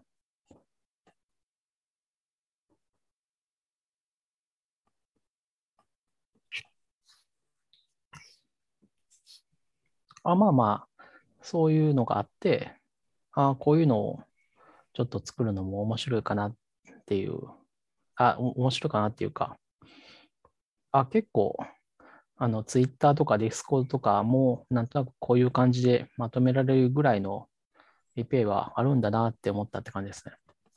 そうですね。なんか、もうちょっとサードパーティー作りやすいようにいろいろ公開してくれるといいんですけどね。うん。まあでもそれやると、本家食っちゃうからダメなんだろうな。まあ、なんていうか、そうですね。今のところなんかそう、フル機能のものはあんまり作れない感じになってるのがほとんどなのかな。うん、まあそうですよね。いや、なんかこういうの聞いてると、前に勝美さんが言ってたあの、なんだっけ、ビューは自分で作るみたいな話が、やっぱりそうだなと思ってて、もうなんか、なんだろうな、UI の出来の悪さを本気に期待するの結構もう難しいので、自分で作りたいなと思うことが多いですよね。まあそうですね。他のところはまあね、あれ、いい、ん、まあスラッうん、まあね、なんだろう。まああの、いや、別にスラックもディスコードも全然いいんだけど、まあね、Kindle っていう一番、こう、あれが、あれな、あれがあるからね、他のは大体何でもいいんだけど、Kindle は本当に最近すごいポン、すごいポンコツにさらに磨きがかかった感じ。だから、まあ、とはいえネットを見てるとね、ちょっとね、 Slack も最近なんかすごい、えっ、と、動きが遅くなるよねみたいなことちょい。私はあんまりそうは思ってないけど、いや、結構あります。よ。あるんや。うん、そういう話を聞聞くなと思って。いや、それあります？ない、僕はない。なんかデスクトップ版は安定するんですけど、iOS 版の出来がとにかく悪いですね。なるほど。そうです。iOS 版使ってないから分からへんな。ほとんど使ってないな。最近見た評判もまあ、そんな感じですね。うん。うんまあでも、サードパーティーに API 公開すると、それをずっとなかなか廃止できないですからね。まあね。うん、ツイッターは、あの、ギロチンで首跳ね落としたから。まあでも、なんていうか、全然公開してくれるんだったら、あの、なんだろう、本当にブレイキングチェンジがどんどんある API とかでも、まあいいとは思うけどね。なんかあんまりしなくなったよね、全体的に。ででもしかしたらアその、うん、互換性を全然保たなければいけないっていうのを無視すればいけるというのであれ、要するに内部で使ってるのとほとんど内部で使っていて公開していいものをこう、ざっと公開するんでいいのであれば、いうん、それで全然嬉しいですけどね。あれかな、広告よけされるとか、そういうのをやっぱ嫌がるのかな。どうなんだろここもホームタイムラインに入れてくればいいかなとは思うんですけどね。ああ、なるほどね。う。まあでも、ブレイキングチェンジがいっぱい入る API を提供したとして、それが使われるかというと、どうなんだろうな。まあ、何のために提供してるか分かんなくなるよね。うん。うん。なかなか提供する側も難しそうですね。うん。うん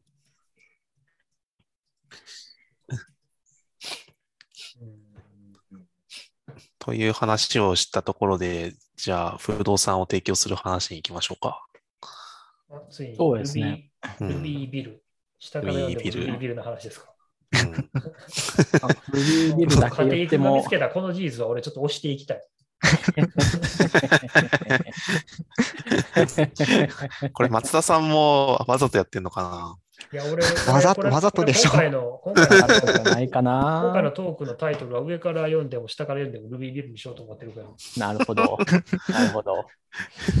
で、まあ、ルビービルだけ言っても知らない人には分かんないと思うんで、えーっと、まあ解かないとな too long don't read のところを読むと、あの、まあ、これ主催してると、あの、日本で唯一の Ruby と Rails の両方のコミッ日本人で唯一の Ruby と Rails の両方のコミッターである、まあ、すごいプログ、凄腕のプログラマーの松田明さんという方がやって、まあ、始めようとしているプロジェクトで、高円寺の南の方で、えーちょっと、あのー古い賃貸物件を買ったんだけど、まあちょっとそれの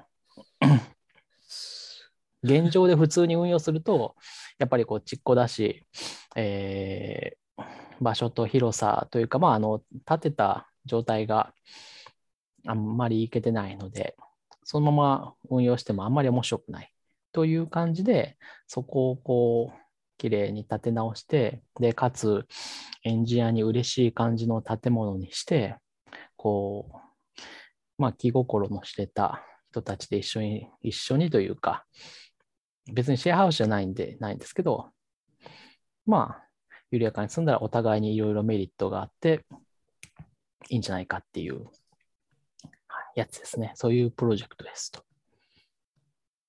で、これに関しては、これね、松田さんはこう、結構もう長い間、あの、大家さんの事業をこう、かなりやってて、あと自分の家もすごく、一回だけお邪魔したことがあるんですけど、あの、すごい綺麗だし、あの、設備とかもすごい考えられて作っていて、しっかりしてるんで、これはね、かなりこう、信頼できるし、えーまあ、すごくいいんじゃないかなと思ってるわけです。買ってみましたで買えるんですね。まあ、そうですね。もうなんだろう。多す分ごいなと思って4、です。5うん。4つか5つぐらいは、あ、もう投資してるん多だ。分うん。言ってる話。すごいな。あとはまあ、まあ、その辺は銀行から融資が取れれば、買うこと自体は、あとは勇気みたいな感じだと思いますが、そう。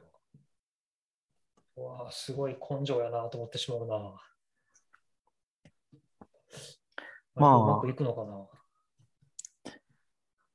いや、まあなかなかね不動産は高円寺歩いて5ね、分やしな。いい土地ってはいい土地やわな。だって丸の内線ですぐ乗れるわけやから。高円寺はね、多分いいと思いますよ。うん。多分。あの、私住んでるとことそう変わんないから、超都会やん。高円寺の南の方としかかかれないから、あれだけど、でもこの辺一帯は、あの、大雨でもびくともしないし、場所としてはすごくいいんですよね。幹線道路も近いし。あ、の辺はもうだいぶ高台というか高いでしょ？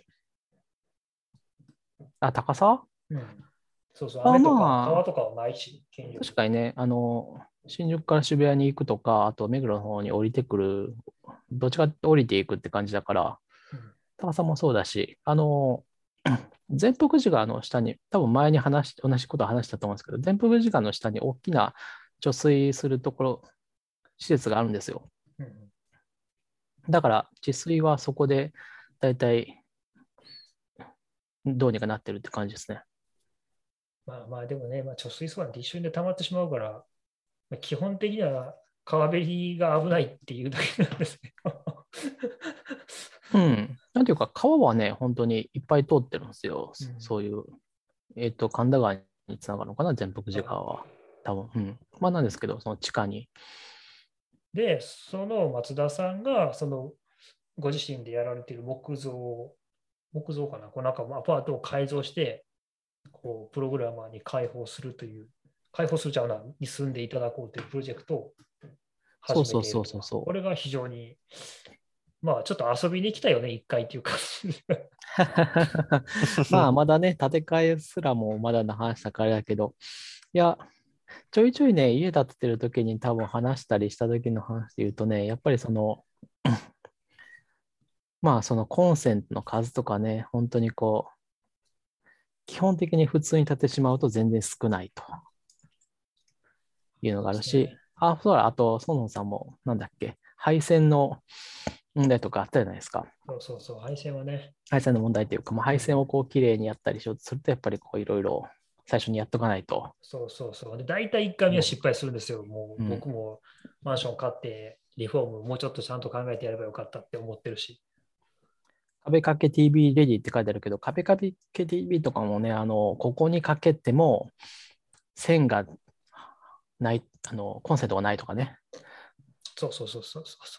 そう。た壁にかけるんだったら、壁はここしかないんだけど、あの壁にかけてもコンセントがすごい長く引っ張らなきゃいけないとか言ったら、あんまりこう、意味がない。うん、そう、意味がないっていうことになりがちっていうところが大体多分分かって、まあその辺はもう全部予想されてるはずなんですよね。そうだし、それしたら多分その後ろがね、まあ、多分まあ木造だったらまだマシなんですけど、鉄筋とかだともう開けられないやつとかだとさ、もう絶対止められないから、1枚石膏ボード足さなきゃいけないとか、で石膏ボードだと自重で耐えられないから、だからテレビの重さに耐えられないから、まあ、間違いなくその木材か鉄材でテレビのでマウンターを止めるための補強をしなきゃいけないし、結構大変なんですよね。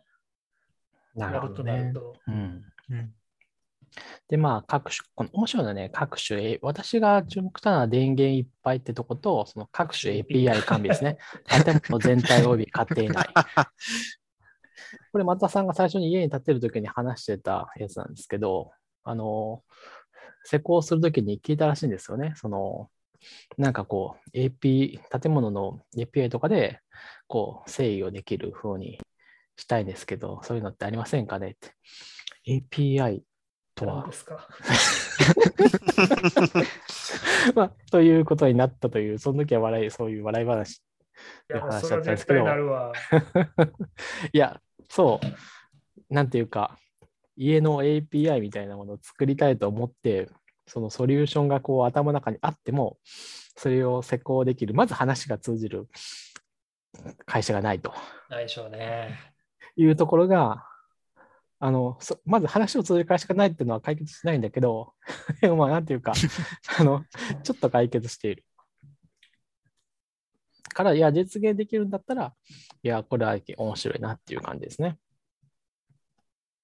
ただまあ狭いんで、これ物件自体がね。うん。で、どうやっても、あの、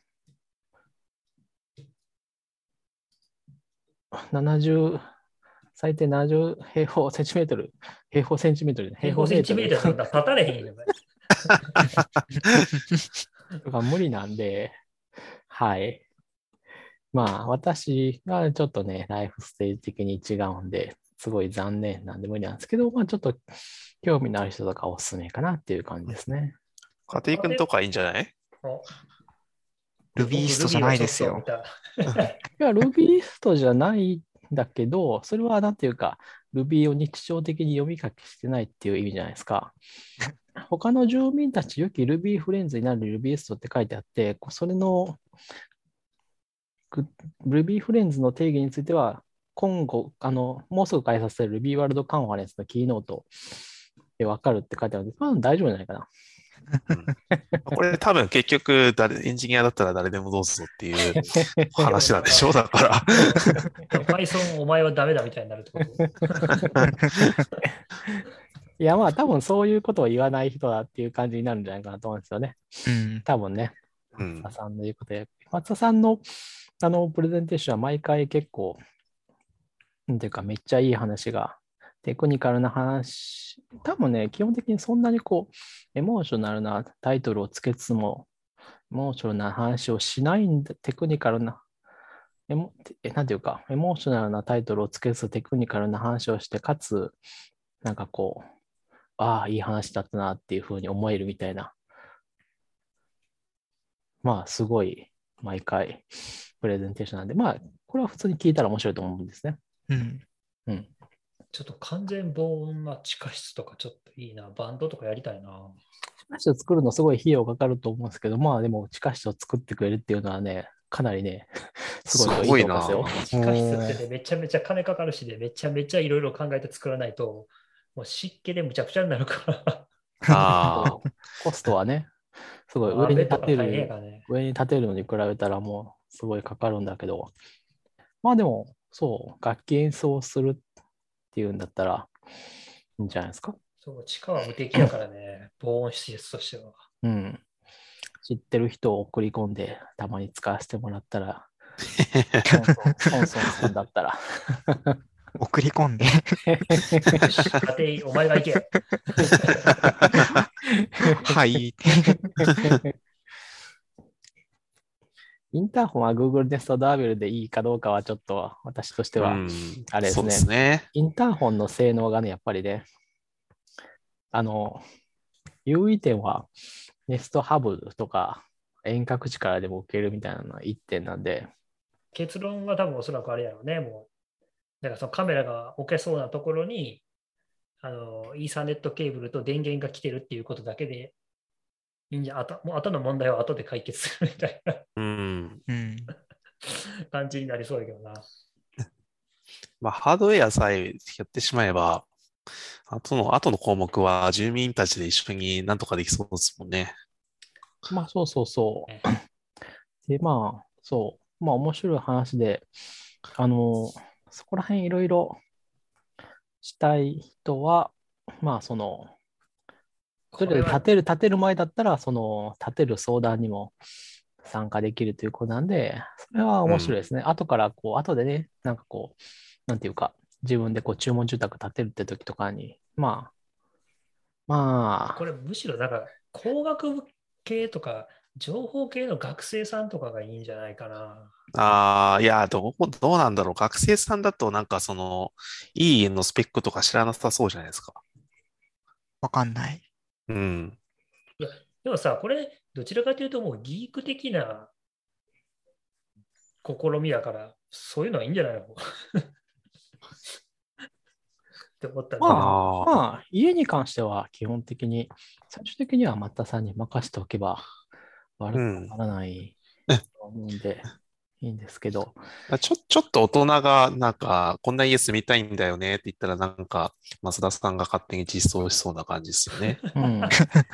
そうそこなんでそんな他が力本願学生さんで言うと、あとはその、いくらこう、お互いにこうリスクが少ないから、こう、家賃をこう、そんなにこう、なんていうか、えーリスクプレミアムを載せなくて済むっていうふうに、まあ、っていうところはメリットですよっていうふうに書いてあるって、それは合ってると思うんですけど、とはいえ、え 高円寺の南のこう建て替えたばかりの物件って、はそこそこすると思うんですよね。うん。まあさすがに、あの、うん、で、しうん、新卒4年目ぐらいじゃないと結構、そうっすね。高円寺は難しいんじゃないかっていう気がしますね。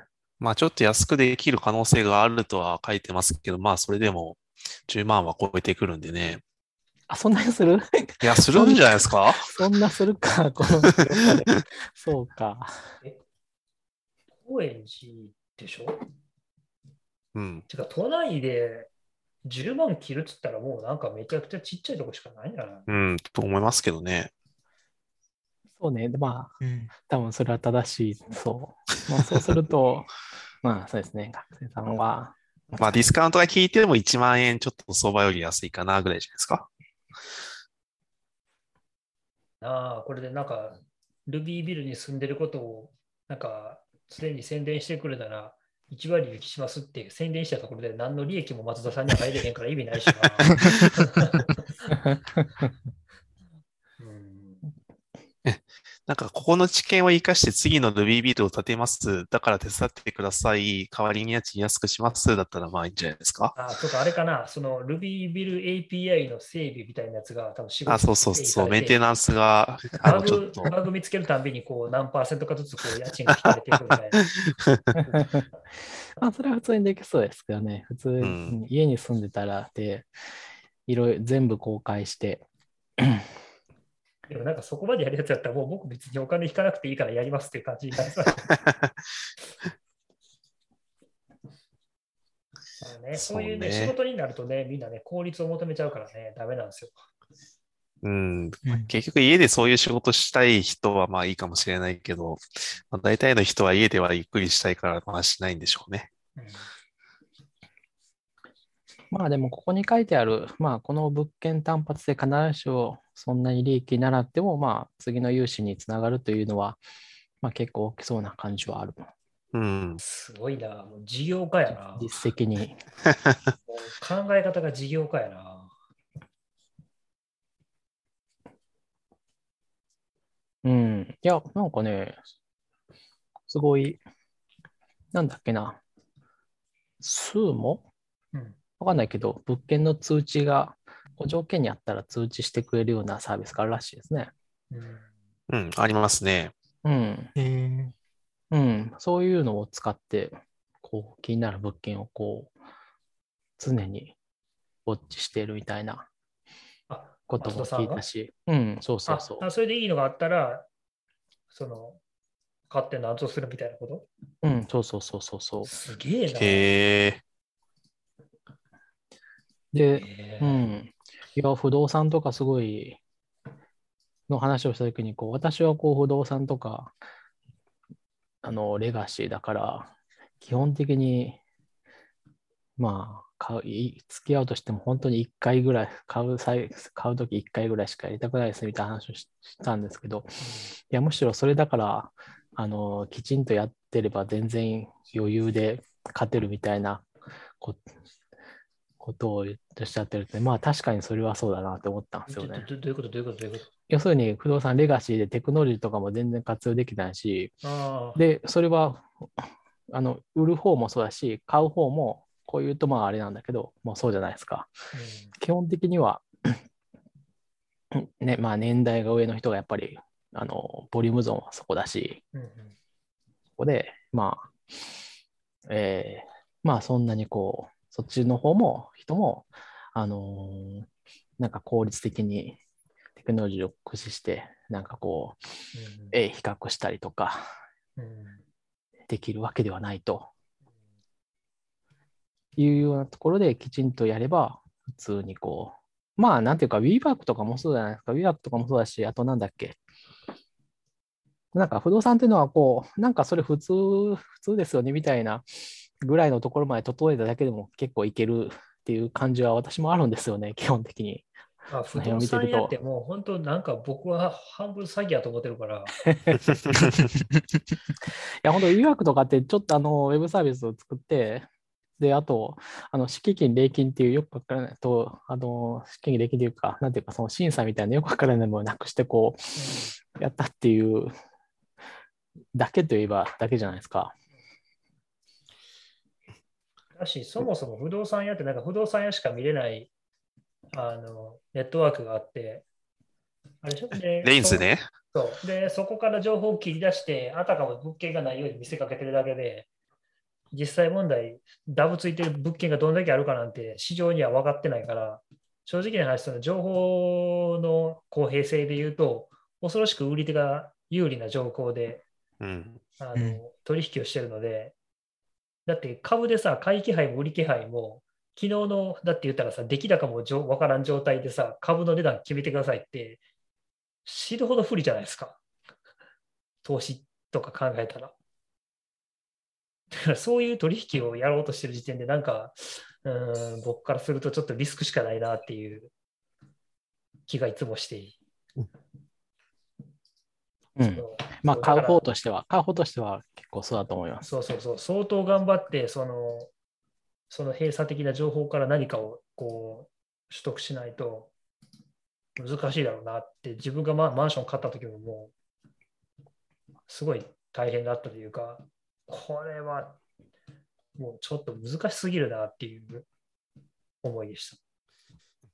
いや、僕、大昔に不動産の会社、会社まさにその、松田さんが芸術顧問をやってたんですけど、そうです。そう、だから松田さんが不動産オタクであることはまあ十分知っていて、なるほどまあこういうこ。とやりそうだなとはまあ思ってたんですけど、まあそもそもあのあの業界は本当に閉鎖的で、そのレインズっていうその業者専用システムも、あの API の出来が結構ひどくって、あれはもう重量課金なんですね。叩いたら課金が発生するっていう仕組みになっていて、そもそも不動産業を登録しないと、あの、アクセスもできないし、なんかこう、ページをクローリングしてたら勝手に課金が発生するみたいな仕組みだし、まあそもそもこれ、あの一般業者に公開すれば済むんじゃないのっていうと、まあいよいよ不動産の仕事がなくなるんでってことで、うん、結構、結構ね、あの、その情報の非対称性で成り立ってる業界ではあると思うんですよね。そうそう、僕はもうずっとそう思っている。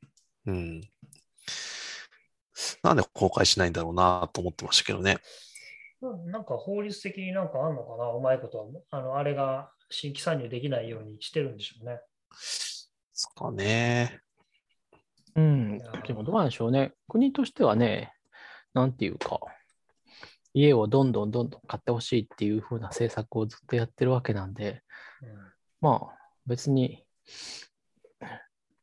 ローン減税とかは、そのまあいいと思うんですけど、まあそれはそれとしてそういうところの システムのインフラの整備みたいなところもやっていくといいいいんじゃないかなと思うんですけどね。まあいや、家をこうどんどん売っていきたいのであればっていうね。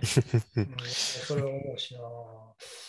むしろなんかね、あの新自由主義の人たちは、なんか規制だとか、社会主義的だとか言うけど、そういうその一部業者だけが情報の非対称性を持っていることに対して誰もメスを入れないのはなぜみたいな。そんなに献金たくさんもらってんのかなとかって毎回思ってしまう。まあ、どうなんでしょうね。うん。信頼、まあ、少なくとも、こう、ちゃんと専門的に、不動産のことも詳しくて、テクノロジーも詳しくて、かつ、えー人間として信頼できる人がやってる物件というのは、まあ、なかなかいいんじゃないかなと思うんですよね。まあ、人間として信頼できるっていうのは、私個人が思ってるだけじゃなくて、その、基本的に、まあ、また3クラスになって、こう、なんかこう、こういう物件を始めて、なんかこう、悪いことをしたら、もう、その瞬間から、あの、仕事ができなくなるぐらいの感じだから、まあ、そういうことをする動機がないっていうね。いや、ちょっと面白かった、これね。確かにねそう。失うものがない怖さじゃなくて、失うものしかないっていう。そうそうそうそう そ。そううそううん。うんまあでも、まあまあまあ、ふふもうそこの辺から手を切って不動産オンリーでやっていくっていうことになったらあれだけど、まあ多分ふ人間あんまりそういうふうに振り切ることはができる人は初めからそうやってる。うん。うん。いや、面白いな、この入居条件。年齢、性別、宗教、職業、エディター、その他条件は一切ありません。ビームでも EMAX でも入れるってことやな、これは。うん。いやー、ぜひできたら遊びに行きたいな。まあそもそも多分年齢、性別、職業、宗教、フィルターで、多分フィルターしたら多分本当はいけないんだろうと思うんだけどね。僕、だから宗教とか僕、それ難しいと思うんですよね。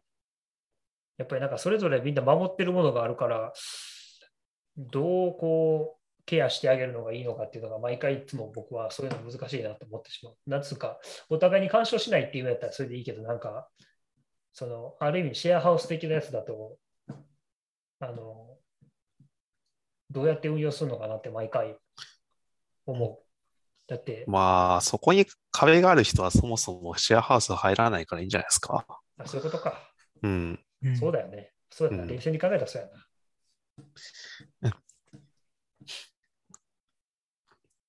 まあ、カンファレンスとかと違って、礼拝室は別に自分の部屋を使うんだろうから、そういう特別な設備もいらないんだろうし。だし、まあ、何やろ、僕、なんかまあ、現代的な面と宗教もなんかその辺をちょっと緩和したりやって毎回思うしな。遠く離れて、そういう宗教と遠い土地で仕事してる人たちでも、まあ、いいですよ。なんかその、特定の施設がないところで拝んでもみたいな。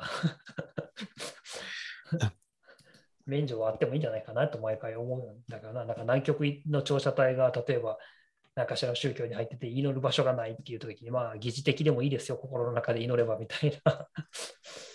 なんかルールまあが私は詳しくないけど、なんかでもそういう、いや、まさに今、フンフンさんがおっしゃったようなことはあるみたいですけどね。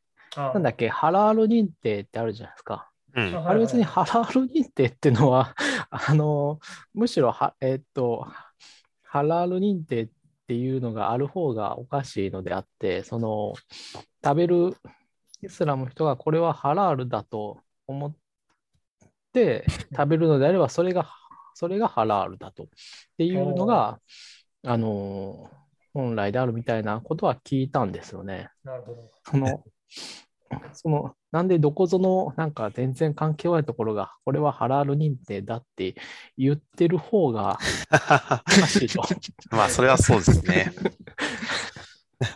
まあただ現現実問題、多分そのカンファレンスとかだと、あの、まあ、ベジタリアンとかハラールとか、まあ、対応するんですけど、まあ、僕自身がハラールよくわかんないっていうところもあるんで、まあ、とりあえずハラール、ハラールで、ハラールも対応してっていうふうには、やっぱりリクエスト投げるしかないんですよね。そうそうですね。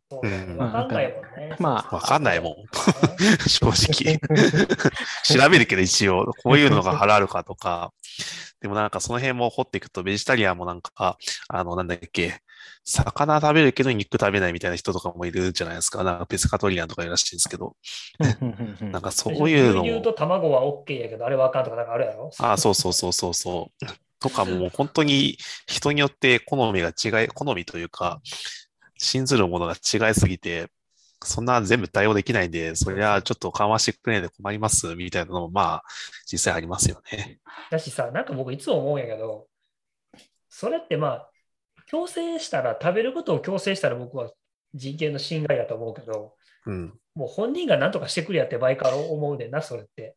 まあ、そうなんですよね。なんかその、カカンファレンスとかだと、あの、こうこれ出されたものを絶対食べなさいはないんですけどあの、すべての人が参加して楽しめるように、あの、食べ物にもいろいろ幅を利かせたいよねっていうところから来てるんで、まあ、あとはもう個人で工夫してもらうしか正直ないですね。そう。まあ、なんかそういうのを、まあ、心情として信じる人がいるっていうのは僕は支持するし、うん。そうした方がいいとは思う。そういうのは自由度を持たせるのは当然のことだと思うんだけど、うん。全部やってくれよって言われると、さすがにそこまでの余裕がないよっていうのが、まあ、どちらかというと運営側の本音だよね。そうですね。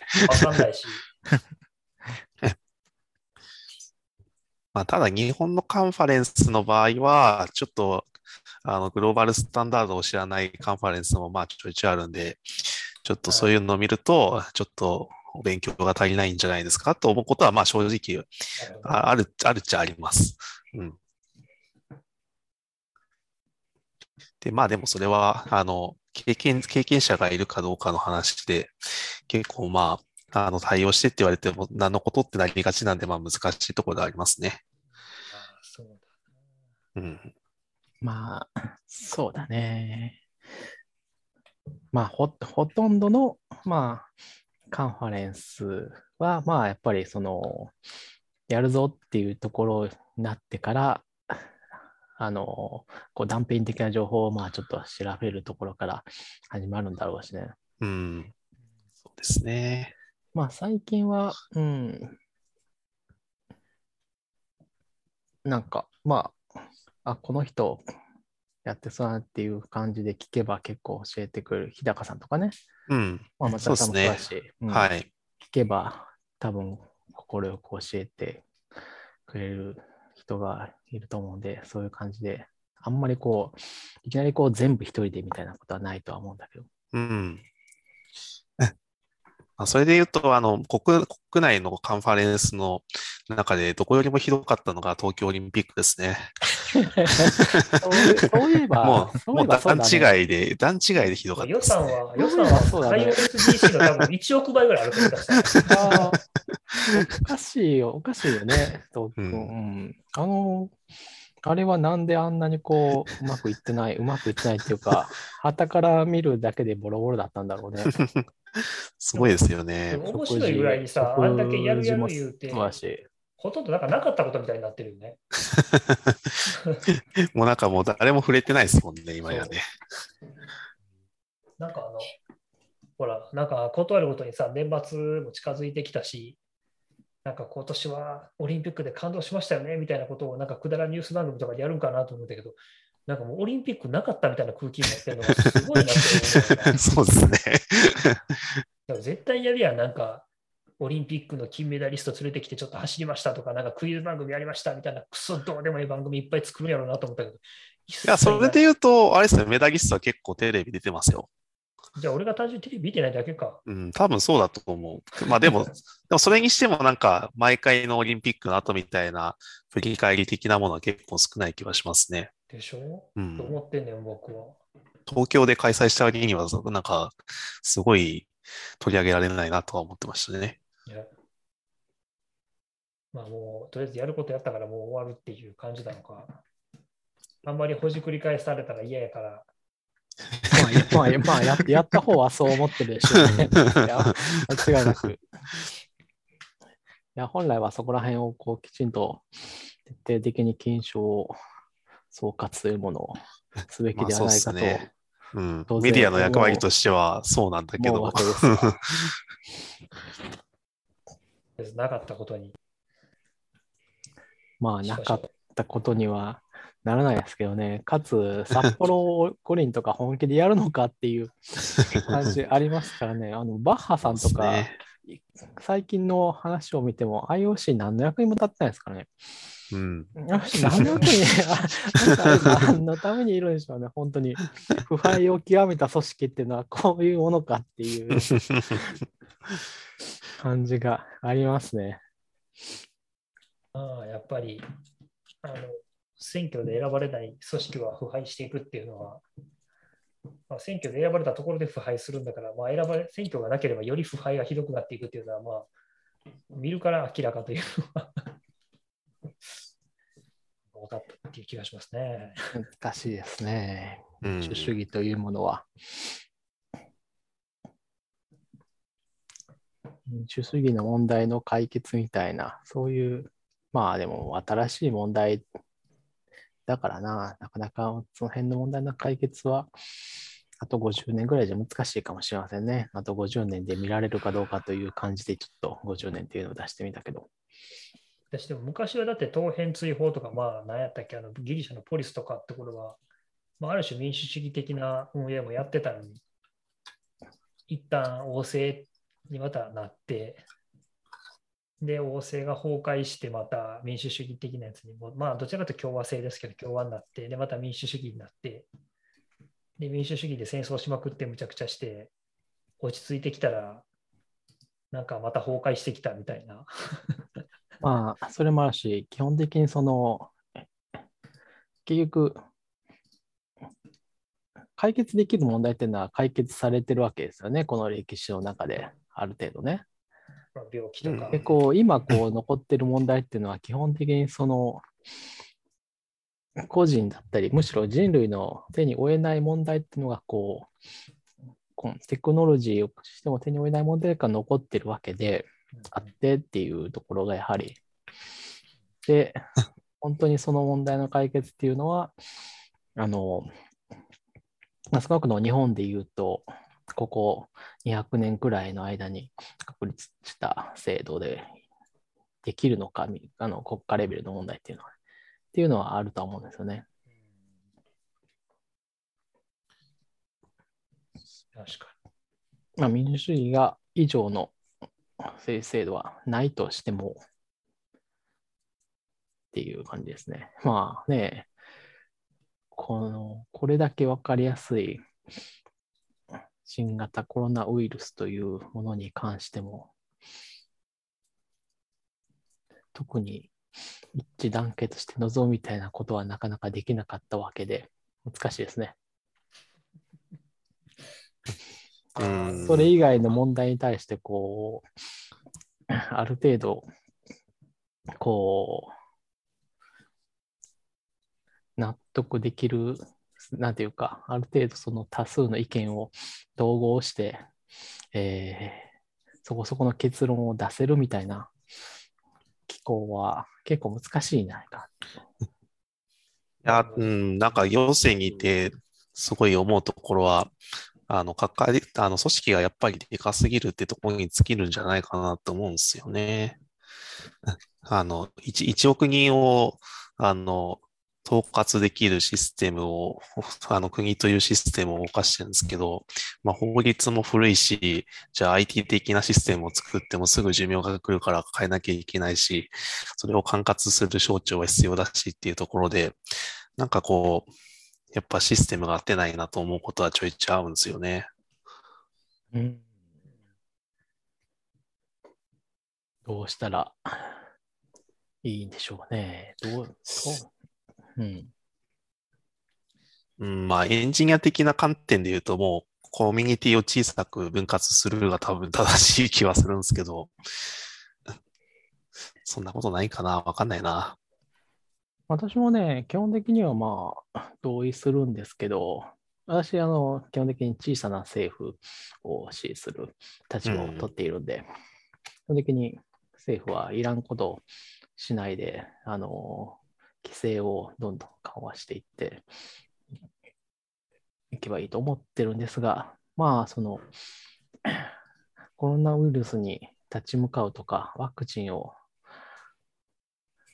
可及的速やかに、えー国民全員に打つみたいなことだったりとか、あまあそうです、あとは、その、うん、特に検疫みたいな感じで、で、既存の経済とのバランスを取るみたいなところは、それだと多分無理なんだなというふうに思ったりしてるんですよね。うん。そうなんですよね。まあよくテレビとかでもあの厚労省と経産省の意見が合わないみたいなのは、まあ見るんですけど、まあ別にそれ省庁だけの話じゃなくて、そもそも分野的に、に折り合いをつけるのって難しいよねって話ですよね。僕はね、結構ね、規制緩和は昔は全部緩和しろ派だったけど、意外に最近はそうではない、僕は。なるほど。なぜかというと、どちらかというと、あのひどい方向で規制緩和が利用されることの方が多いなと思い始めている。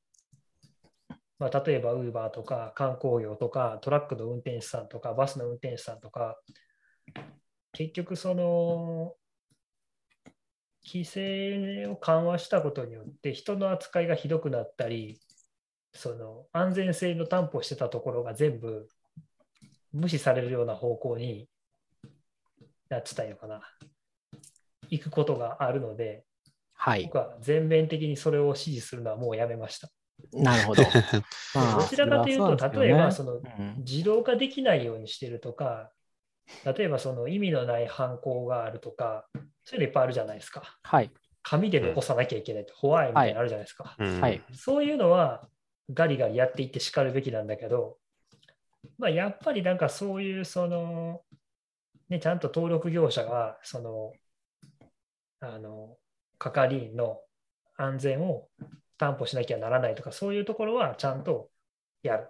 で一方でじゃあそれを人間を機械に置き換えようとしたときになんか必ず絶対人間じゃなきゃいけないななんでって言ったらよくわかんないけどみたいなやつはどんどん緩和していくわけなんだけどなんかそのやっぱ人を使う上でとかを割とお前そこに切り込むっていうかお前そういうふうに悪用すんなよみたいなやつが割とこの10年で日本をひどくしてきたんじゃないかなまあ世界中かもしれないけど思っててそこはねなんかねやめようよと毎回思うようになってきている最近。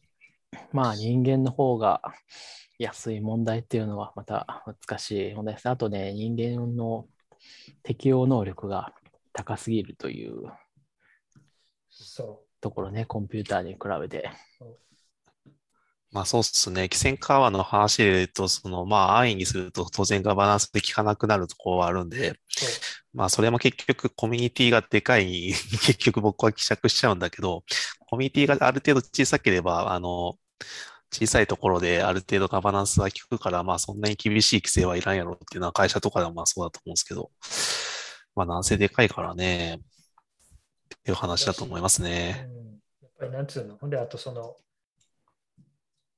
割とこう、新参者がサクッと入れるようになってくると、割となんか今までの業者さんたちは、それをやったら儲かるけど、やっぱり倫理的にどうなのみたいなところに 新参者がザクザク入っていって、なんかやあの新参じゃないとドン引きの状態でやっていくみたいなことが。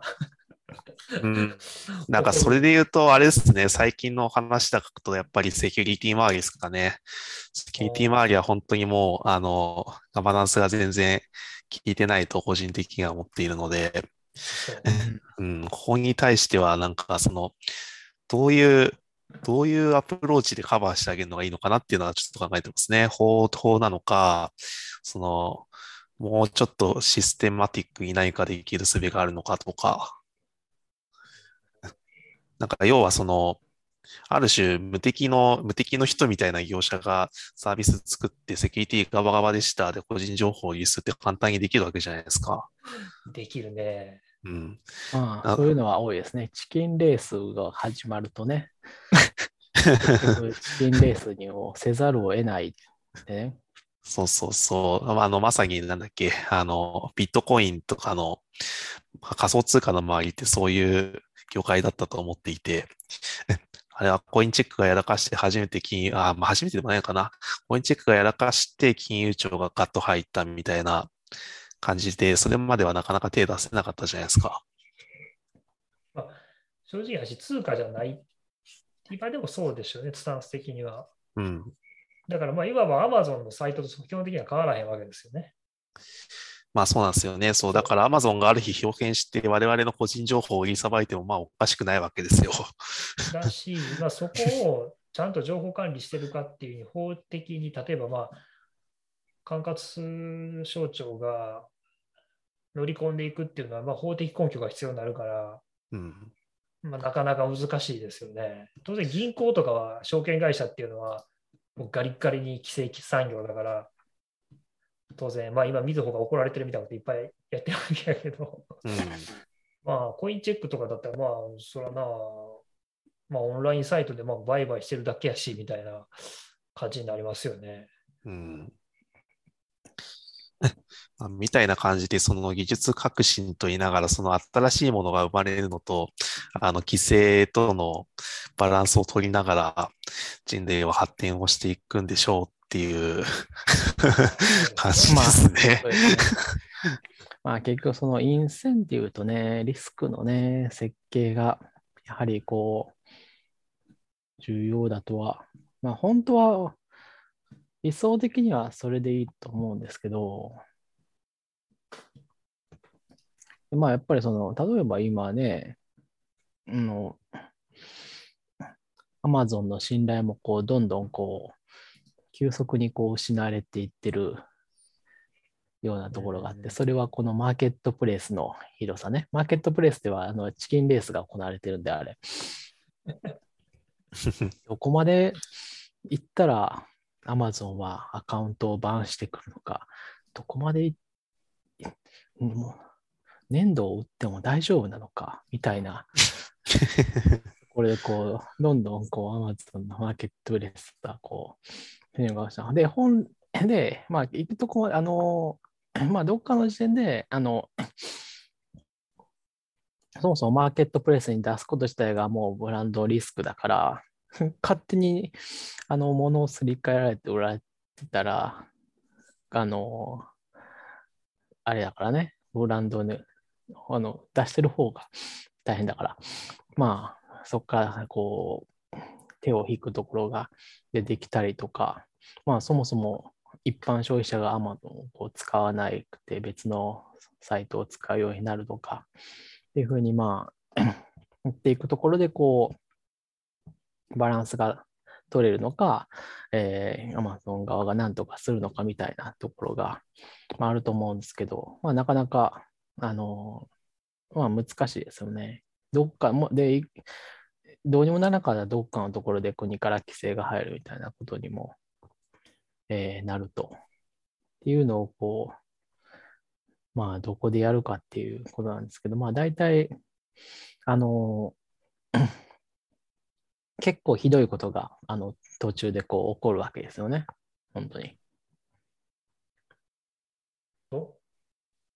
でだから自然にこう解決するのを待ってたら、ちょっと遅すぎるみたいなね、ことになるから、そこが難しいで、すねとても難しいところかなと思います。いや、うん。本当にね、そこら辺も全部無視すればね、こう、すごい長い目で見れば、自然にこう、あの落ち着くところにこう、そう、あんまりひどいところは取ったらいいし、まあ、ギリギリ我慢できるぞっていう ところは、まあ、なんかこう、3回に1回ぐらいし、まあなんか来ても、それは普通の買い物でもあることだしね、みたいな感じで。えーだし、まあなんていうか、今まで Amazon は返品でなんとかしてたから、Amazon の具体例に出してばっかりだけど、まあまあ別に返品して OK になったらちょっと手間は増えるけど、まあいいかと。そう。まあなんか PS4 みたいな、えー、プレイステーションみたいなやつは、とかはもうゆずばして買うと。みたいな感じでこう、な、落ち着くというのはあるとは、まあ落ち着くとは思うんですよ。なかなか EC ショップの話で言うとね。うん。ただまあね、まあだし、Uber とか、なんとかペイみたいなのもそうだし、まあ Uber と、あの、いわゆる類似のサービスもだし、なんとかペイっていうのも別にそんなにいらんわけですよね。そんなにいらんわけだし、そんなにいらんところが最後の一人に残ろうと思ってチキンレースをやってるわけで、その過程にこう歪みが生じていると。で、まあ、Facebook とかアップルとかと同じように、まあ、最後に残ったところは、が、こう、もうそんなんやめてちゃんとやるやってこう言い始めるわけですよ。最後には。そう言わないといつまでたってもチキンレースが終わらないから。いや、まあもういいある、あるし言い始めてて、まあ、あの、だから Apple も Google もプライバシー、プライバシーって言ってますよね。そう、Apple と Google は、うん、もうそのフェーズになったし、まあ、Uber がそれをやるか、そうなるかのまともになるかっていうのは私は全然信用してないけど、まあ、あの、僕は全く信用してないよ。あったけどだけど、まあまあ、あの、例えば Uber が大体蹴散らし、あの、シェアをの80%の、大体他のところが、こう、あの、チキンレースにそろそろ悲鳴を上げ出したら、もうそんなんあかんでと、ちゃんと従業員には正社員にして、あの保険もきっちりですね、労労災もきっちり払わなあかんでと言い出すわけですよ。そしたら参入ができなくなるんで、簡単には。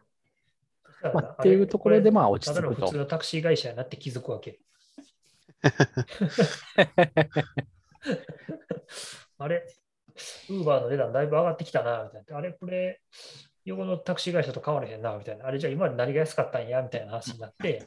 まあ、タクシーに関しては、そもそも Uber は安、タクシーで言うと、Uber はそんなにうまくなっていってないし、安くもないし、あのーあれなんですよ、タクシーに関して言うと、あの国の規制があれはそこそこうまく、だいだいぶうまくいってた事例だと思いますよ。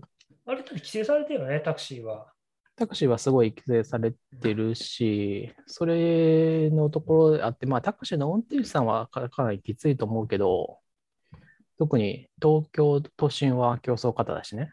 うんで、そこら辺がどうにもならないしっていうところはあると思うんだけど、まあ、あの、結局、あの、特に、えーアメリカとか、諸外、観光で、あの、ウーバーを使う便利さみたいなところは、少なくとも日本においてはそんなにないんですよ。うんあの、行き先が指定できるぐらいのメリットはあるんだけど、まあ、それも別に、まあ、iPhone の地図見せればいいだけだからね。なんで、あの、いや、要するに、日本は、あの、まあ、よっぽどの田舎じゃなければ、あの、タクシーとかすぐ捕まるし、えっと、不当に高い料金を払うってことも全くない。そんなないもんね。うん、ほぼないと思います聞いたこよ。とないしな。あの、そもそもあ、あえて変な、あの、タクシーを、白タクを使わなければ、基本的にはうんメーターを動かさないみたいなことは起こらん、ありえないんで、うん。なので、ウーバーをわざわざ使うメリットっていうのが全くなかったんですよ。うん日本で言うとね。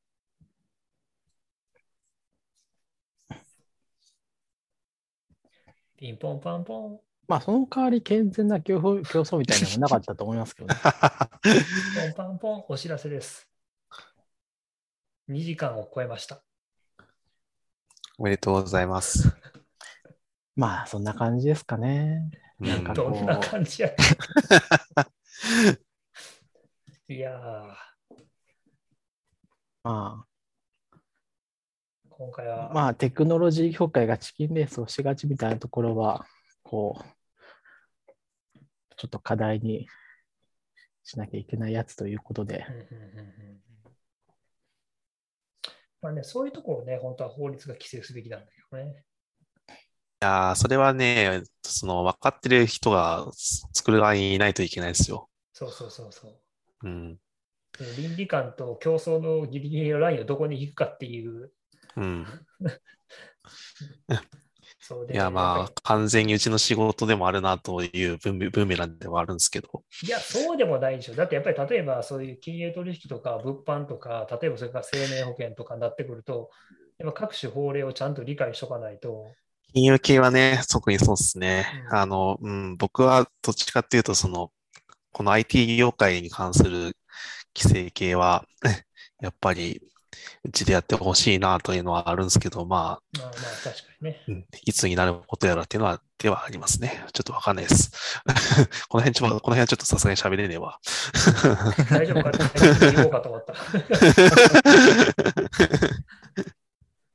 さあ、まあちょっと危なかったけど、今回はこんな感じにしますかね。もうはい次回が今年最後になるかな。なるかね。うん、今度ね、ちょっとね、あの、本名言うていいのかな？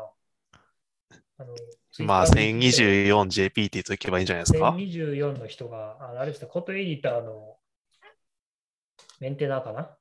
開発者の人が出てくれるかもってか、アップキットの話とかもさっき出たし、まあこの辺の話しても面白いかなと。えーくださるということなのであれば、むしろ予定を完全に SL243 の方に合わせる形で、うんそう、ま。たちょっいいとそういうね、アップキットとか固定エディターの話も含めて、いつもとちょっと違う。